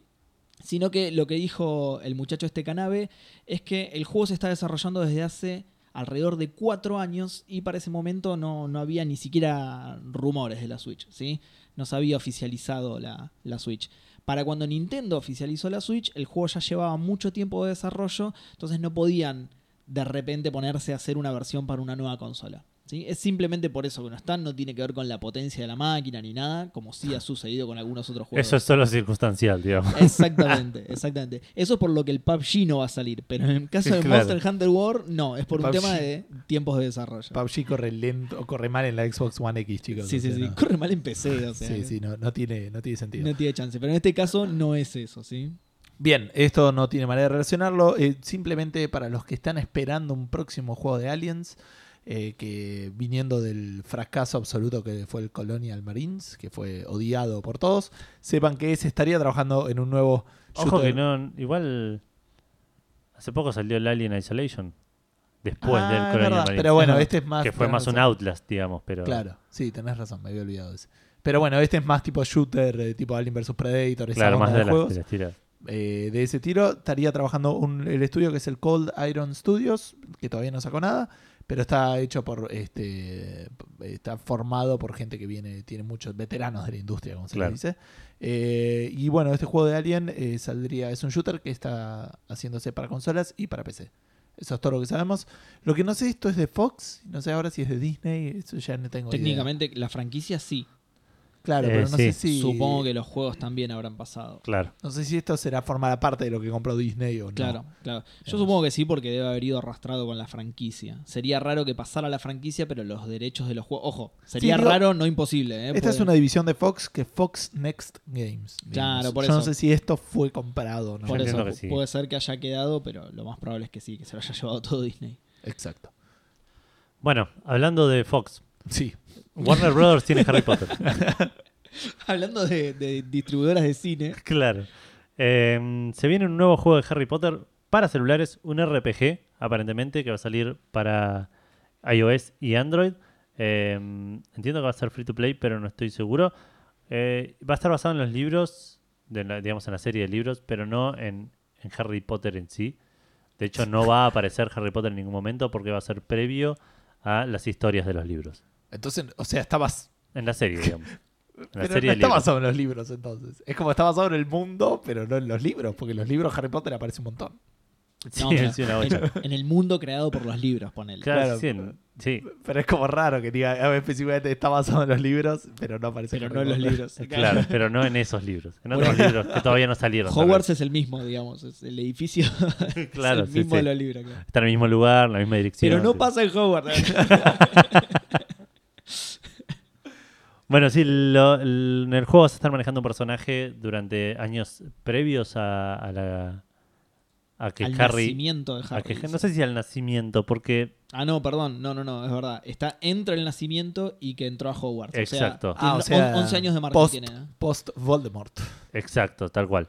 Eh, van a aparecer personajes de los libros, que no son Harry Potter y los demás, son personajes que, eh, que en los libros ya terminaron el colegio y en este, en este juego van a estar estudiando eh, en, el colegio, digamos. Van a estar los hermanos, el hermano de Ron Weasley, Ninfadora Tonks, son personajes que eh, son importantes en los libros. Eh, o sea, va a estar en Hogwarts. Los vas a ver, sí, sí, los vas a ver en un, estado que no, no, vas a estar Que no se vio claro. Exacto. sale este año este juego, no hay mucha más información al respecto. Entiendo que va a ser un, un juego, un RPG con muchos minijuegos de, de hacer hechizos, de, de crear pociones y ese tipo de cosas. Yo espero que le vaya bien, espero que sea un juego entretenido. Me gusta mucho Harry Potter, a Vale también, así que esperemos que sea. Sí, es, algo que me dijiste cuando veíamos el video, que más allá de cómo sea el juego, tiene una base de usuarios tan grande. Harry es que si el juego sea bueno o malo, va... tiene, no digo el potencial del Pokémon Go, Claro. Pero... pero sí, sí, comercialmente es casi un éxito asegurado. Es tal cual. sí, sí. Por más que sea una porquería, lo va a jugar un montón de gente. Eh, así que nada, veremos qué, pasa cuando salga y cuándo sale, porque tampoco está anunciado. Em, lo que sí está anunciado es la fecha de salida del Age of Empires, que cambió. Age of Empires. Estaba anunciada. Exacto. Y ahora se anunció una nueva. La reanunciaron, claro. Age of Empires Definitive Edition que va a salir para PC. Fueron, eh, y se, hicieron tipo los boludos. Tipo, bueno, vamos a anunciar fecha de salida. ahora es el 30 de abril. Pero ya estaba anunciado. No, no, no, no sé qué estás hablando. No estamos retrasando el juego. Claro. Estamos anunciando, algo nunca anunciado antes. Claro. Em, el Age of Empires Definitive Edition va a salir para PC el 20 de febrero, a diferencia de. Em, ¿La fecha original? No. Mm, ok. No estoy entendiendo esto. Supuestamente iba a salir el 19 de octubre del año pasado. Creo que todos sabemos que eso no pasó. claro. Pero por ahí se retrasó y nunca dieron fecha y ahora están dando la fecha, la, fecha nueva, que es el 20 de febrero, em, que va a incluir todos los assets hechos de nuevo, a, funcionalidad de multiplayer online, em, nueva música y ese tipo de cosas. Y eh, recordemos también que el Age of Empires Definitive Edition 2 y 3 también están saliendo, aparte de eh, la nueva secuela de Age of Empires 4 todos estos juegos en desarrollo en este momento. Bien, buenísimo. Eh, dimos vuelta por todas las consolas y este, terminamos en PC. Y vamos a hablar, eh, es raro hablar hoy en día de PC y no hablar de Steam. Eh, hay algunas, este, algunas otras tiendidas por ahí dando vueltas, pero, pero Steam sigue siendo la más, la más grosa y la más potente. Y salió un tipo que es medio conocido, es eh, medio, no mega, medio conocido, Brian Fargo. Brian Fargo es... Eh, el que hace los panes, claro. sí, además de tener una industria. ah, no es ese. Además de, la serie entonces. Además de tener una, claro, de tener un montón de series. El Brian Fargo sería, porque de acá, claro. el Brian. Además de, además de, tener la industria este, panificadora, acá en Argentina y tener una serie y una película a su nombre, es el tipo que eh, inició y dio eh, y creó la empresa Interplay. ¿Sí? Recordemos que son los, eh, los el, no me sale. Los desarrolladores igual del, Fallout y de los, los creadores. Los creadores del, ¿De qué igual Interplay yo lo conozco por otro lado. ¿El MDK? No, no jugué, lo jugué de grande. ¿Qué es el Voy a buscar juegos de Interplay. Claro, sí, sí, así yo mientras puedo seguir comentando. no, no, quedémonos callados hasta que yo encuentre.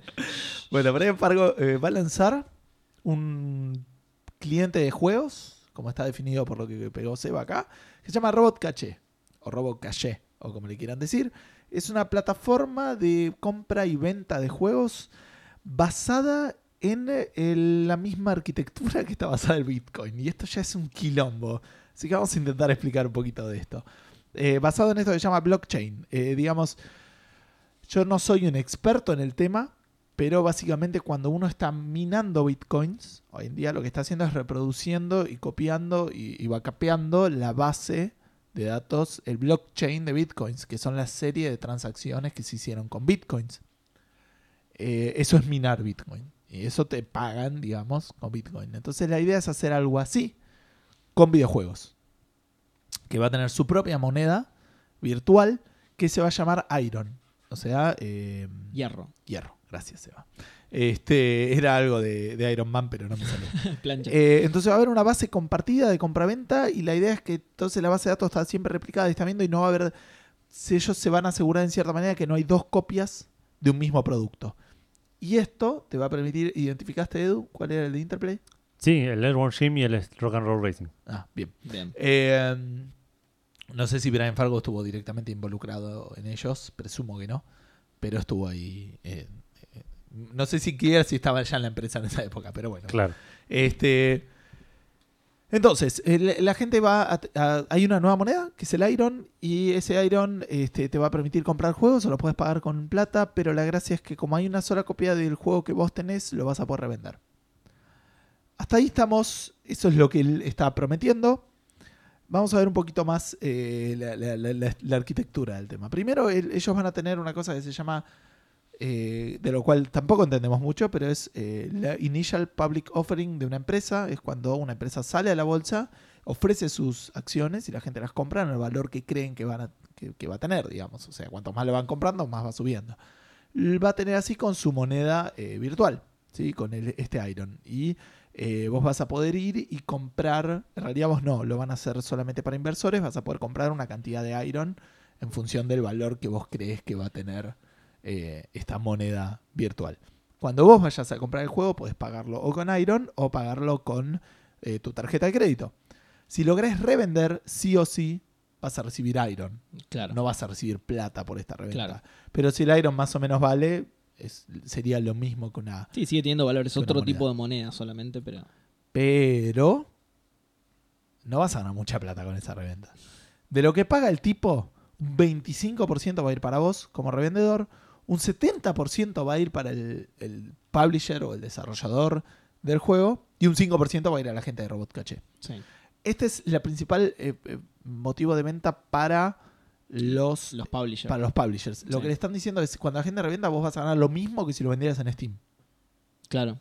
Si lo estás vendiendo por primera vez, ganas un 95%. O sea, ese 25% del vendedor original se lo dan totalmente al desarrollador. Sí, ya, es novedad y una gran ventaja para los publishers que reciban algo de una venta de segunda mano. Eso ya es, es, lo, es lo novedoso de la Eso ya es fantástico y que encima sea, eso no lo sabía yo, pero que encima sea el mismo porcentaje que ganan por vender un juego en Steam. Como si fuera nuevo, digamos. Claro, es muy bueno eso.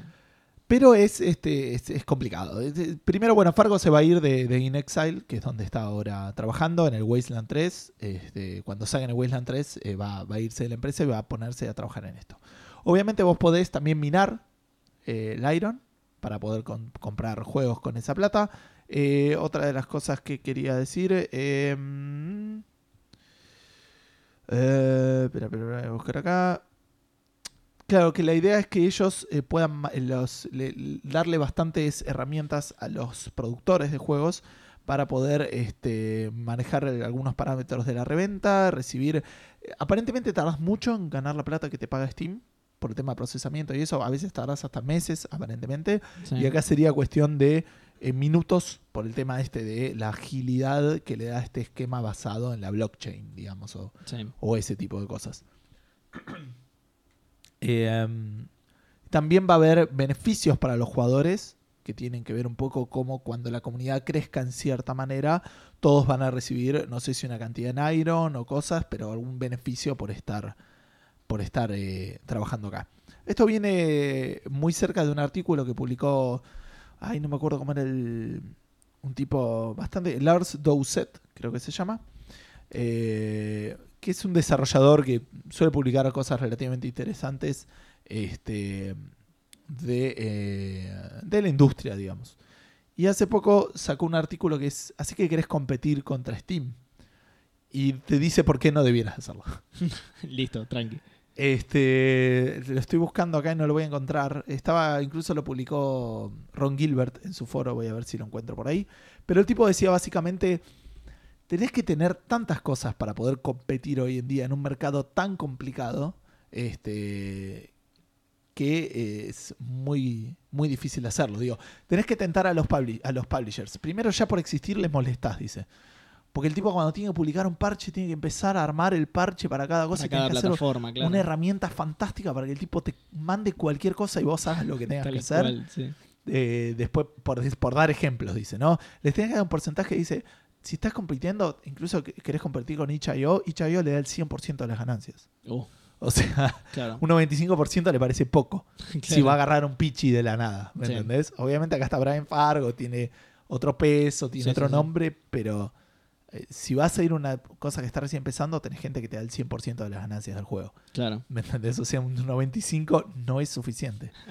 Eh, y a nivel de jugadores, obviamente, tienes a toda la gente que está jugando en Steam tienes sus amigos en Steam, te dejas una plataforma. Sí, para el usuario también es una molestia. Otra plataforma, otro programa que Claro, otro programa te tenés Otro lugar donde tener una colección de juegos que. Exacto, y tenés que competir contra eso. Y dice, y, por último el artículo me encantaba porque cerraba diciendo, tenés que tener superpoderes, chavos. y un montón. Porque Steam tiene toda la plata, todos los jugadores y todos los juegos. Claro. Origin tiene toda la librería de EA este, todo lo, y toda la plata. Blizzard tiene todos los juegos AAA de de, Blizzard, y toda la plata. Y así te iba listando, ¿entendés? Como diciendo, te estás metiendo en un océano lleno de tiburones, ¿vieron? Porque está la teoría esta, no es una teoría, pero el pensamiento del océano azul, la gente que va buscando el océano azul y no el océano rojo. El océano rojo es donde hay mucha competencia y está todo rojo por la sangre, la está lleno de tiburones. Ah. La idea es ir a buscar un mercado donde vos seas el único que esté. Claro. te llenas de plata. Ideal. Que no es. Que no existe. No es la venta de juegos digitales. No es la venta de juegos digitales. Así que nada, vamos a ver cómo le va a este tipo. Eh, tecnológicamente es una cosa medio rara, pero tiene nombre el flaco, podría llegar a ir, qué sé yo. La reventa digital es sí, Sí, el, tema de, la, de obtener ganancia a través de la venta de segunda mano creo que es el, la, mejor el mejor ítem, digamos. Sí, pero te da poco. Para venderlo. Eh, no sé, yo no me llama mucho la, intención de la reventa, pero si pudiera hacerlo por ahí revendería algo. Pero te da un 25% de lo que paga el tipo. Sí, igual es más que cero, así que ya está. Sí, sí, sí. Yo me quedaría en el pan. No, no lo ves a Bimbo tratando de hacer un, Steam. ¿No lo sabes? Nuevo cliente de juegos Bimbo. Muy raro. Eh, bueno, hablando de personas famosas, no, sé cómo, cómo reaccionar esto. Dale, eh, Seba. Fue. Eh, esto, esto fue bastante polémico, hizo mucho ruido, aunque fue durante poco tiempo, hizo mucho ruido porque fue polémico. Quantic Dreams no, no particularmente Cage, sino Quantic Dreams en general, recibe acusaciones de comportamiento inapropiado y cultura de trabajo poco saludable. ¿Sí? Lo acusaron de crunching, que igualmente es bastante. Sí, sí, a, pesar de que no está bueno que Bienvenido a sistemas. Exactamente, es bastante común en el ambiente. Pero la acusación vale, está mal. está mal, obvio, exactamente, Por eso digo, a pesar de que está mal, es bastante común, pero también eh, fueron acusados de chistes sexistas y no tener en cuenta la opinión de las mujeres que trabajan en Quantic Dreams. ¿sí? Las, las acusaciones fueron a nivel general, pero después se fueron particularizando hacia Cage, ¿sí? hacia David Cage. Ah, hacia Cage encima. Hacia Johnny Cage, sí. Ah. Eh, y Cage salió a defenderse, o sea, tiran la crítica hacia Quantic Dreams y sale Cage a defenderse. Es como, eh, estás, tenés cola de paja, digamos, ¿no? Igual medio que es la cara de... de Es la cara, sí, sí, sí, es la cara igual. Eh, salió a defenderse diciendo, lo voy a leer textual y con la voz de Cage, ¿sí? Eh, valoramos a cada persona, eh, se, se parece mucho a mi voz la voz de Cage. Valoramos a cada persona que trabaja con nosotros y es de máxima importancia el crear un entorno seguro que nos permita canalizar nuestra pasión compartida por hacer videojuegos. Eh, ¿Querés hablar de homofobia? Trabajé con Ellen Page, que lucha por los derechos eh, de la comunidad LGBT, que esto es cierto igualmente. Esto, se, se- Eh, es esto se está aproximando muchísimo a. Ah, tengo un amigo judío. Sí, totalmente, totalmente. Sí, tengo un amigo gay. de- de- iba a seguir exactamente con eso porque digo, tiene razón en esto, trabajó en el Page, pero es la tengo un amigo judío, es así. Eh, ¿Querés hablar de racismo? Particularmente en este párrafo, ¿no? ¿Querés hablar de racismo? Trabajé con Jesse Williams, que lucha por los derechos civiles en Estados Unidos. Júzguenme por mi trabajo, concluyó David Cage con una voz muy parecida a la mía. Eh, ¿Querés que te juzguemos por tu trabajo? Entonces un pelotudo, Cage.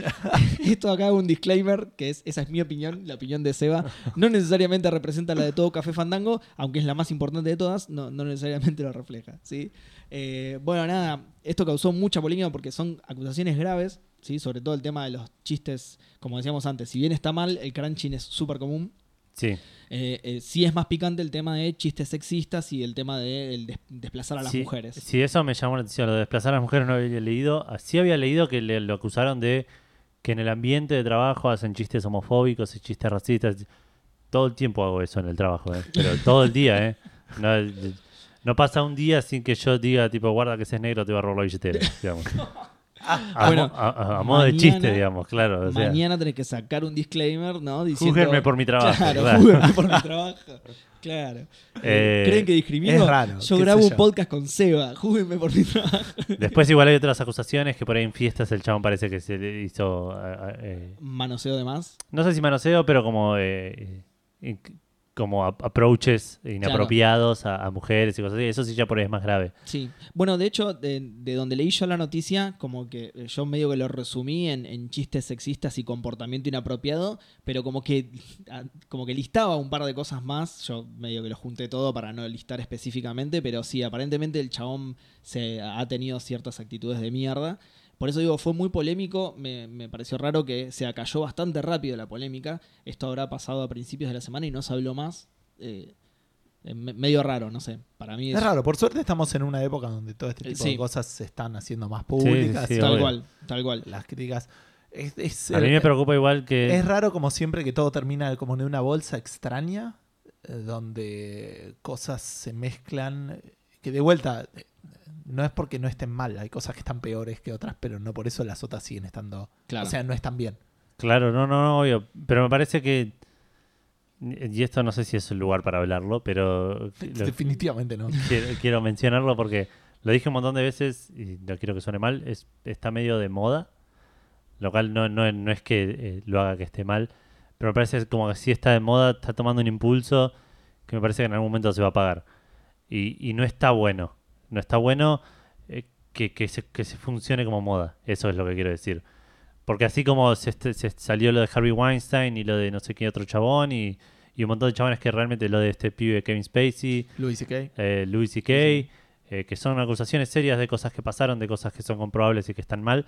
Eh, me parece que se están empezando a, a tirar, bueno, y entonces este también, entonces este también, este- y se va a empezar a diluir todo de una manera poco sana, Sí. eh, y, y va a pasar la moda y van a quedar un va a quedar todo un montón sin resolver, porque nos vamos a enfocar en el prox- la próxima controversia que va a estar de moda.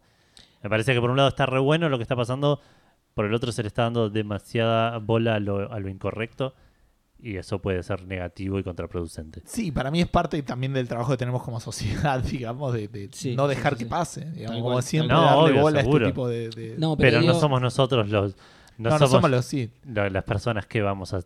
No, de la cual depende eso. pero, pero digo, relacionado con eso, eh, justamente las acusaciones del chabón fueron medio, con- contra el chabón, digo, fueron medio graves. Justamente no, no, no, no pareció como un tema de, bueno, ya que estamos eh, pegándole a todos, sumemos a este también. Claro. Y de vuelta que- o por lo menos desde donde lo leí Tampoco yo. es tan importante que David Cage. No, para digamos. nada. No. Justo a mí me lo Nada decís. Pero, pero por otro lado también es lo mismo, o sea, que no hayan sido tan graves. No, No, no, no, es- obvio, es raro. obvio. O, o que el chabón no sea importante tampoco. Por eso digo que me. No, pero que el chabón no sea importante, digo, eh, para mí por eso no hubo repercusión.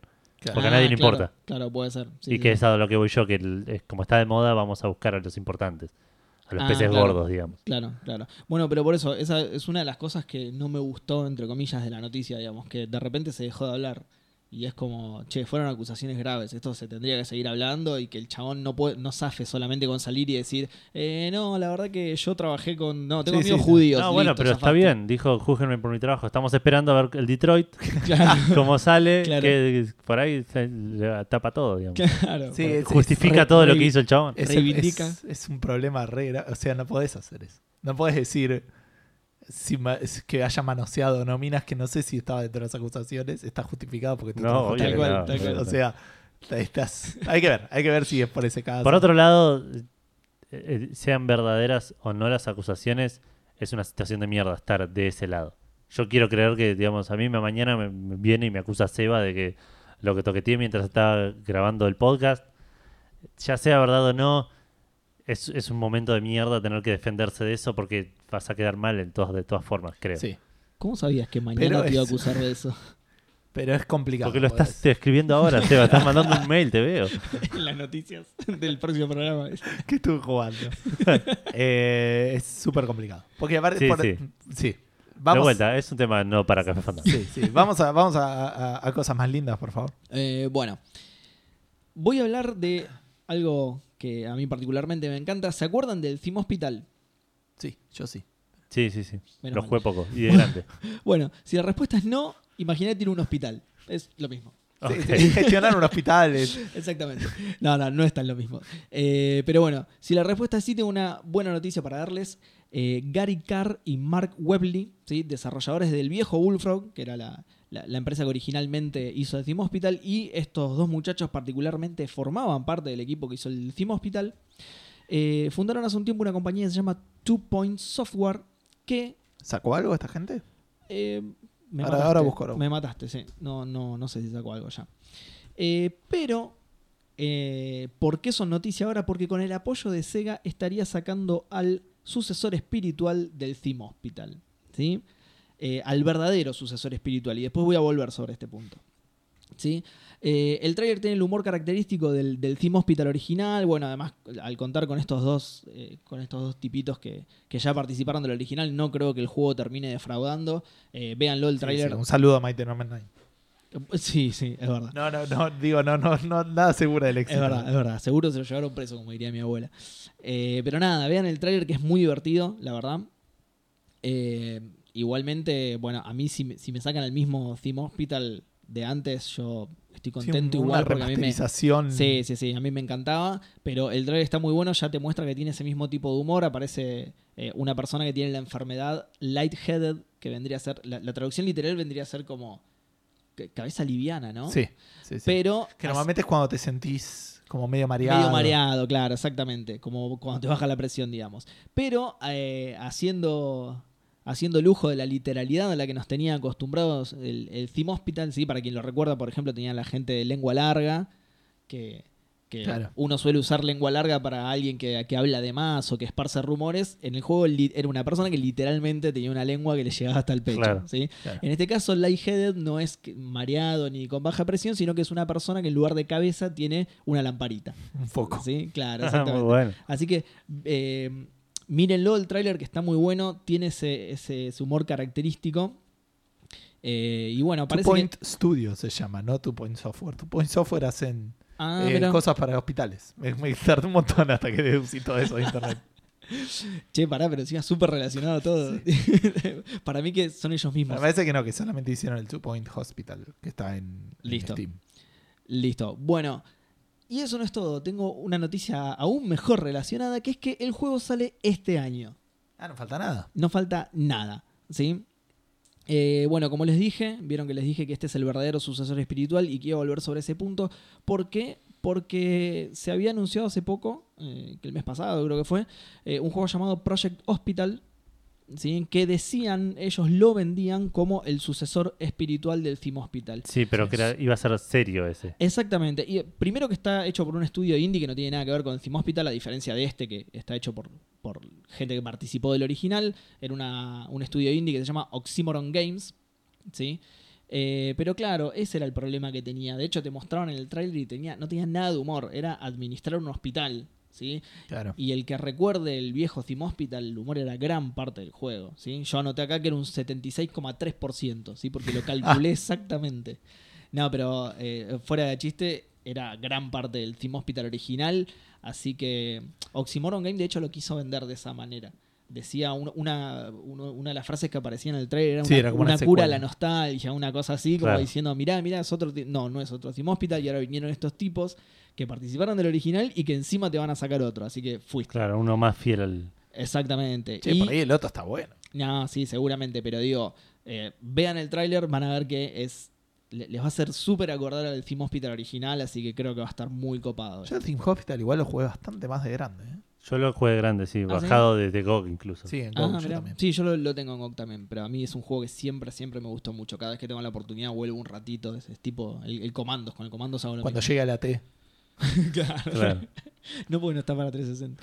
Bueno, pero te vas a acordar. me voy a acordar y lo sumo a la lista. Bueno, cerramos con los DICE Awards y con juegos argentinos. Mm, Dale, eh, esto lo vamos a hacer rápido. Anunciaron los, eh, los nominados de los DICE Awards del 2018 que van a ser celebrados el 22 de febrero. Eh, voy a hacer una- un repaso de los, de los nominados más importantes. No quiero extenderme mucho. Eh, pero Horizon Zero Dawn parece ser que estuvo ahí en, Está en todos lados. en el top de, de top, digamos. Eh, mejor animación, Cap- está Cuphead, For Honor, Hellblade, Horizon y Uncharted. Yo diría, perdón, que vayamos eh, no a los de animación y ese tipo de cosas, sino tipo juego de acción del año y Mm. juego de aventura del Qué año. bueno está el- Bueno, acción está- del, juego de acción del año, sí. Está el Cuphead, que es el juego más ganador de la historia de Café Fandango. Sí. Qué bueno. Juego de acción del año: Call of Duty, World War II, Cuphead, Destiny 2, PlayerUnknown Battlegrounds y Wolfenstein The New Colossus. ¿Quieren hacer apuestas? Eh, sí. Ok. Eh, PUBG. Espera, ¿eh? Porque esto implica Sí, sí. hacerlo en algún Una lado. pestaña. Anotarlo, claro. ¿En qué pestaña lo habíamos hecho la otra vez? No sé, hacerlo en cualquier lado. chabón. Después lo pasamos. Quiero ir a comer. sí, ya sé, pero... Hacelo sobre la pestaña. que Voy a hice hacer la pestaña de que claro. estuvimos jugando. Borrá todo Ahí lo que yo hice. No voy a borrar todo lo que hiciste, pero... Eh, ¿Cómo es el tema? Action Game of the Year. Sí. Ahí está. Sí. Eh, Edu, Seba dijo PUBG. PUBG. Seba y Gus. Bueno, Seba dijo PUBG. Ok. Seba dijo PUBG mal. Eh, yo creo que igual también voy por eso. Ok, los tres vamos con PUBG. Bien, ¿qué más tenemos? Juego de aventura del año: Assassin's Creed Origins, eh, Horizon Zero Dawn, Super Mario Odyssey, Legend of Zelda Breath of the Wild, Uncharted The Lost Legacy. Breath of the Wild. Yo voy a ir con Horizon. Porque Bre- quiero que gane Horizon. Breath of the Wild. Estaba entre ese y el Assassin's Creed, pero Ah, el Assassin's Creed también lo pensé. Sí. Dicen que está fantástico. dicen que está muy bueno, está siendo muy elogiado y el Breath of the Wild ya se ganó todo en Bueno, pero, No, pero bueno. los mismos premios, digo. ¿no? No, no, no, no son mismos, pero viste, esto es como los Oscars, viste, que si ya ganó los Globos de Oro, entonces bueno, le, le Claro, damos tiene- el premio a otro. Juego de familia no lo hagamos, juego de fighting tampoco, juego de racing tampoco, role playing. Role Playing, Destiny, eh, no, Divinity, Original Sin 2, Middle Earth Shadow of War, que nunca lo hubiese puesto en RPG, que no. eh, Nier Automata, Persona 5 y Torment Tides of Numenera. Yo se lo voy a dar al Persona 5, pero porque es el único que jugué Sí, y no. dudo que gane. Yo no pero puedo- Persona 5. Para mí va a ganar el eh, Nier Automata. Nier Automata. Ah, sí. Nier, sí, ese, Sí, ese sí, va a ganar. Yo quiero que gane el Persona igual, pero va a ganar Nier. ¿Por qué crees que gane aparte, güey? Bueno, dijimos Nier Automata Porque y... acciones. Es- Sports, imagino que no. Eh, estrategia. Eh, nada. Ya está, me parece que con eso estamos. Y el Game of the Year. Handheld Game of the Year. Ah, Game of the Year está. Ángel, no, chabón. Bueno, Mobile. Cat Quest, chabón. Eh, Game of the Year. Sí. Cuphead. Horizon Zero Dawn. PlayerUnknown Battlegrounds. Super Mario Odyssey. Legend of Zelda Breath of the Wild. Voy a ir de vuelta a fracasar con Horizon. Eh, yo repito el Breath of the Wild. Y yo voy a ir con el PUBG. Aunque claramente van a el Cuphead, ¿no? Porque Porque obvio. el juego. No, igual me gusta que lo hayan incluido en, en la categoría de Game of the Year. Para Sí. mí no es un juego que tenga es- es chapa un- de Game of the Year. No, pero- es un buen galardón. Sí, sí, sí, ya que esté Es una buena nominación parece- para tener encima, digamos. Exacto. Bueno, y en la parte de, este, perdón, la parte no, estoy buscando acá en la pestaña correspondiente, que es, ahí está. No, es complicado pasar en pestañas en, ¿En laptop? en Drive. No, en- necesariamente. El tema es que hay como 20, entonces tenés que scrollear. Eso es Claro, ¿no? La culpa es nuestra, Seba. Ok, está bien. Sí. ¿Por qué no te haces tu documento? ¿Sabes qué? Ahora voy a sacar todas las noticias de Ego que haya. Bueno, juegos de premios. Eh, hablando de noticias de premios, se va a decir, eh, hay un evento que se está haciendo ahora en Estados Unidos, que es el Casual Connect, que se está haciendo en Disney entre el 16 y 18 de enero. Solamente queríamos eh, celebrar que hay varios juegos argentinos que están ahí. Está el Shadow Brawlers del team Uazú. eh, está el Manzana Misteriosa del estudio Escabeche. Y está el Mushroom Guardian de eh, Mariano Larronde. su- su- con su estudio. Qué buen nombre Bien. leche. En su compu. Sí, mal. Eh, y además también hay un juego que está el Aendis eh, de Woke Interactive, por ahí buscando proveedores, eh, buscando inversores y todo ese tipo de cosas. Así que lamentablemente ninguno de los eh, primeros que dije que estaban compitiendo ganó el, el premio ahí de- del, del juego indie, digamos, pero estuvieron ahí Sí, compitiendo. sí, así de que- vuelta. La nominación vale tanto. Exacto. Varios de ellos igual eh, vi- vinieron por haber ganado acá en el EVA de Córdoba o, Claro. o- o el EVA de acá, o no sé si automáticamente o si simplemente es un adicional, pero buenísimo que hayan estado ahí Sí. compitiendo, aparte celebrando el desarrollo de juegos argentinos. Sí, sí, sí. Sí, muy Eso me parecía bueno destacarlo y cerrar con algo alegre y contento como eso. Sí, Porque porque no hay pregunta. no hay pregunta Fandango, por suerte, porque si no, no íbamos a terminar de grabar nunca. Eh, así que no queda más que cerrar el episodio de hoy, Sí, que no, no tiene nombre por el momento, porque no se me ocurrió nada. Eh, para mí es algo de Seba y las listas, pero no sé. No, puede ser, puede ser. Ya veremos. Le puedo hacer una lista de nombres, Seba hace una lista de nombres. De nombres, el- la lee, elige un par, hace una lista más corta. No, Puedo poner de nombre de capítulo la noticia de algo que no me dejaron leer. Así la gente se entera igual. Lo Seba. Lo, lo- lo ponemos en amarillo. Me, me van a censurar la palabra Xbox. Claro. Eh, bueno, eh, si quieren comentar eh, o participar de alguna forma en, la pregunta Fandango que hoy no fue, o mandarnos un mensaje, feedback, lo que sea, lo pueden hacer en facebook.com barra café fandango, lo pueden hacer en Twitter en arroba café guion bajo fandango, lo pueden hacer en Instagram también en arroba café guion bajo fandango, o por mail en contacto arroba cafefandango.com. Eh, si nos quieren escuchar, está eh, todos los episodios en ibox.com, están todos los episodios en iTunes, están todos los MP3 para descargar. Eh, está, si no, los últimos dos episodios en Spreaker, el último en SoundCloud.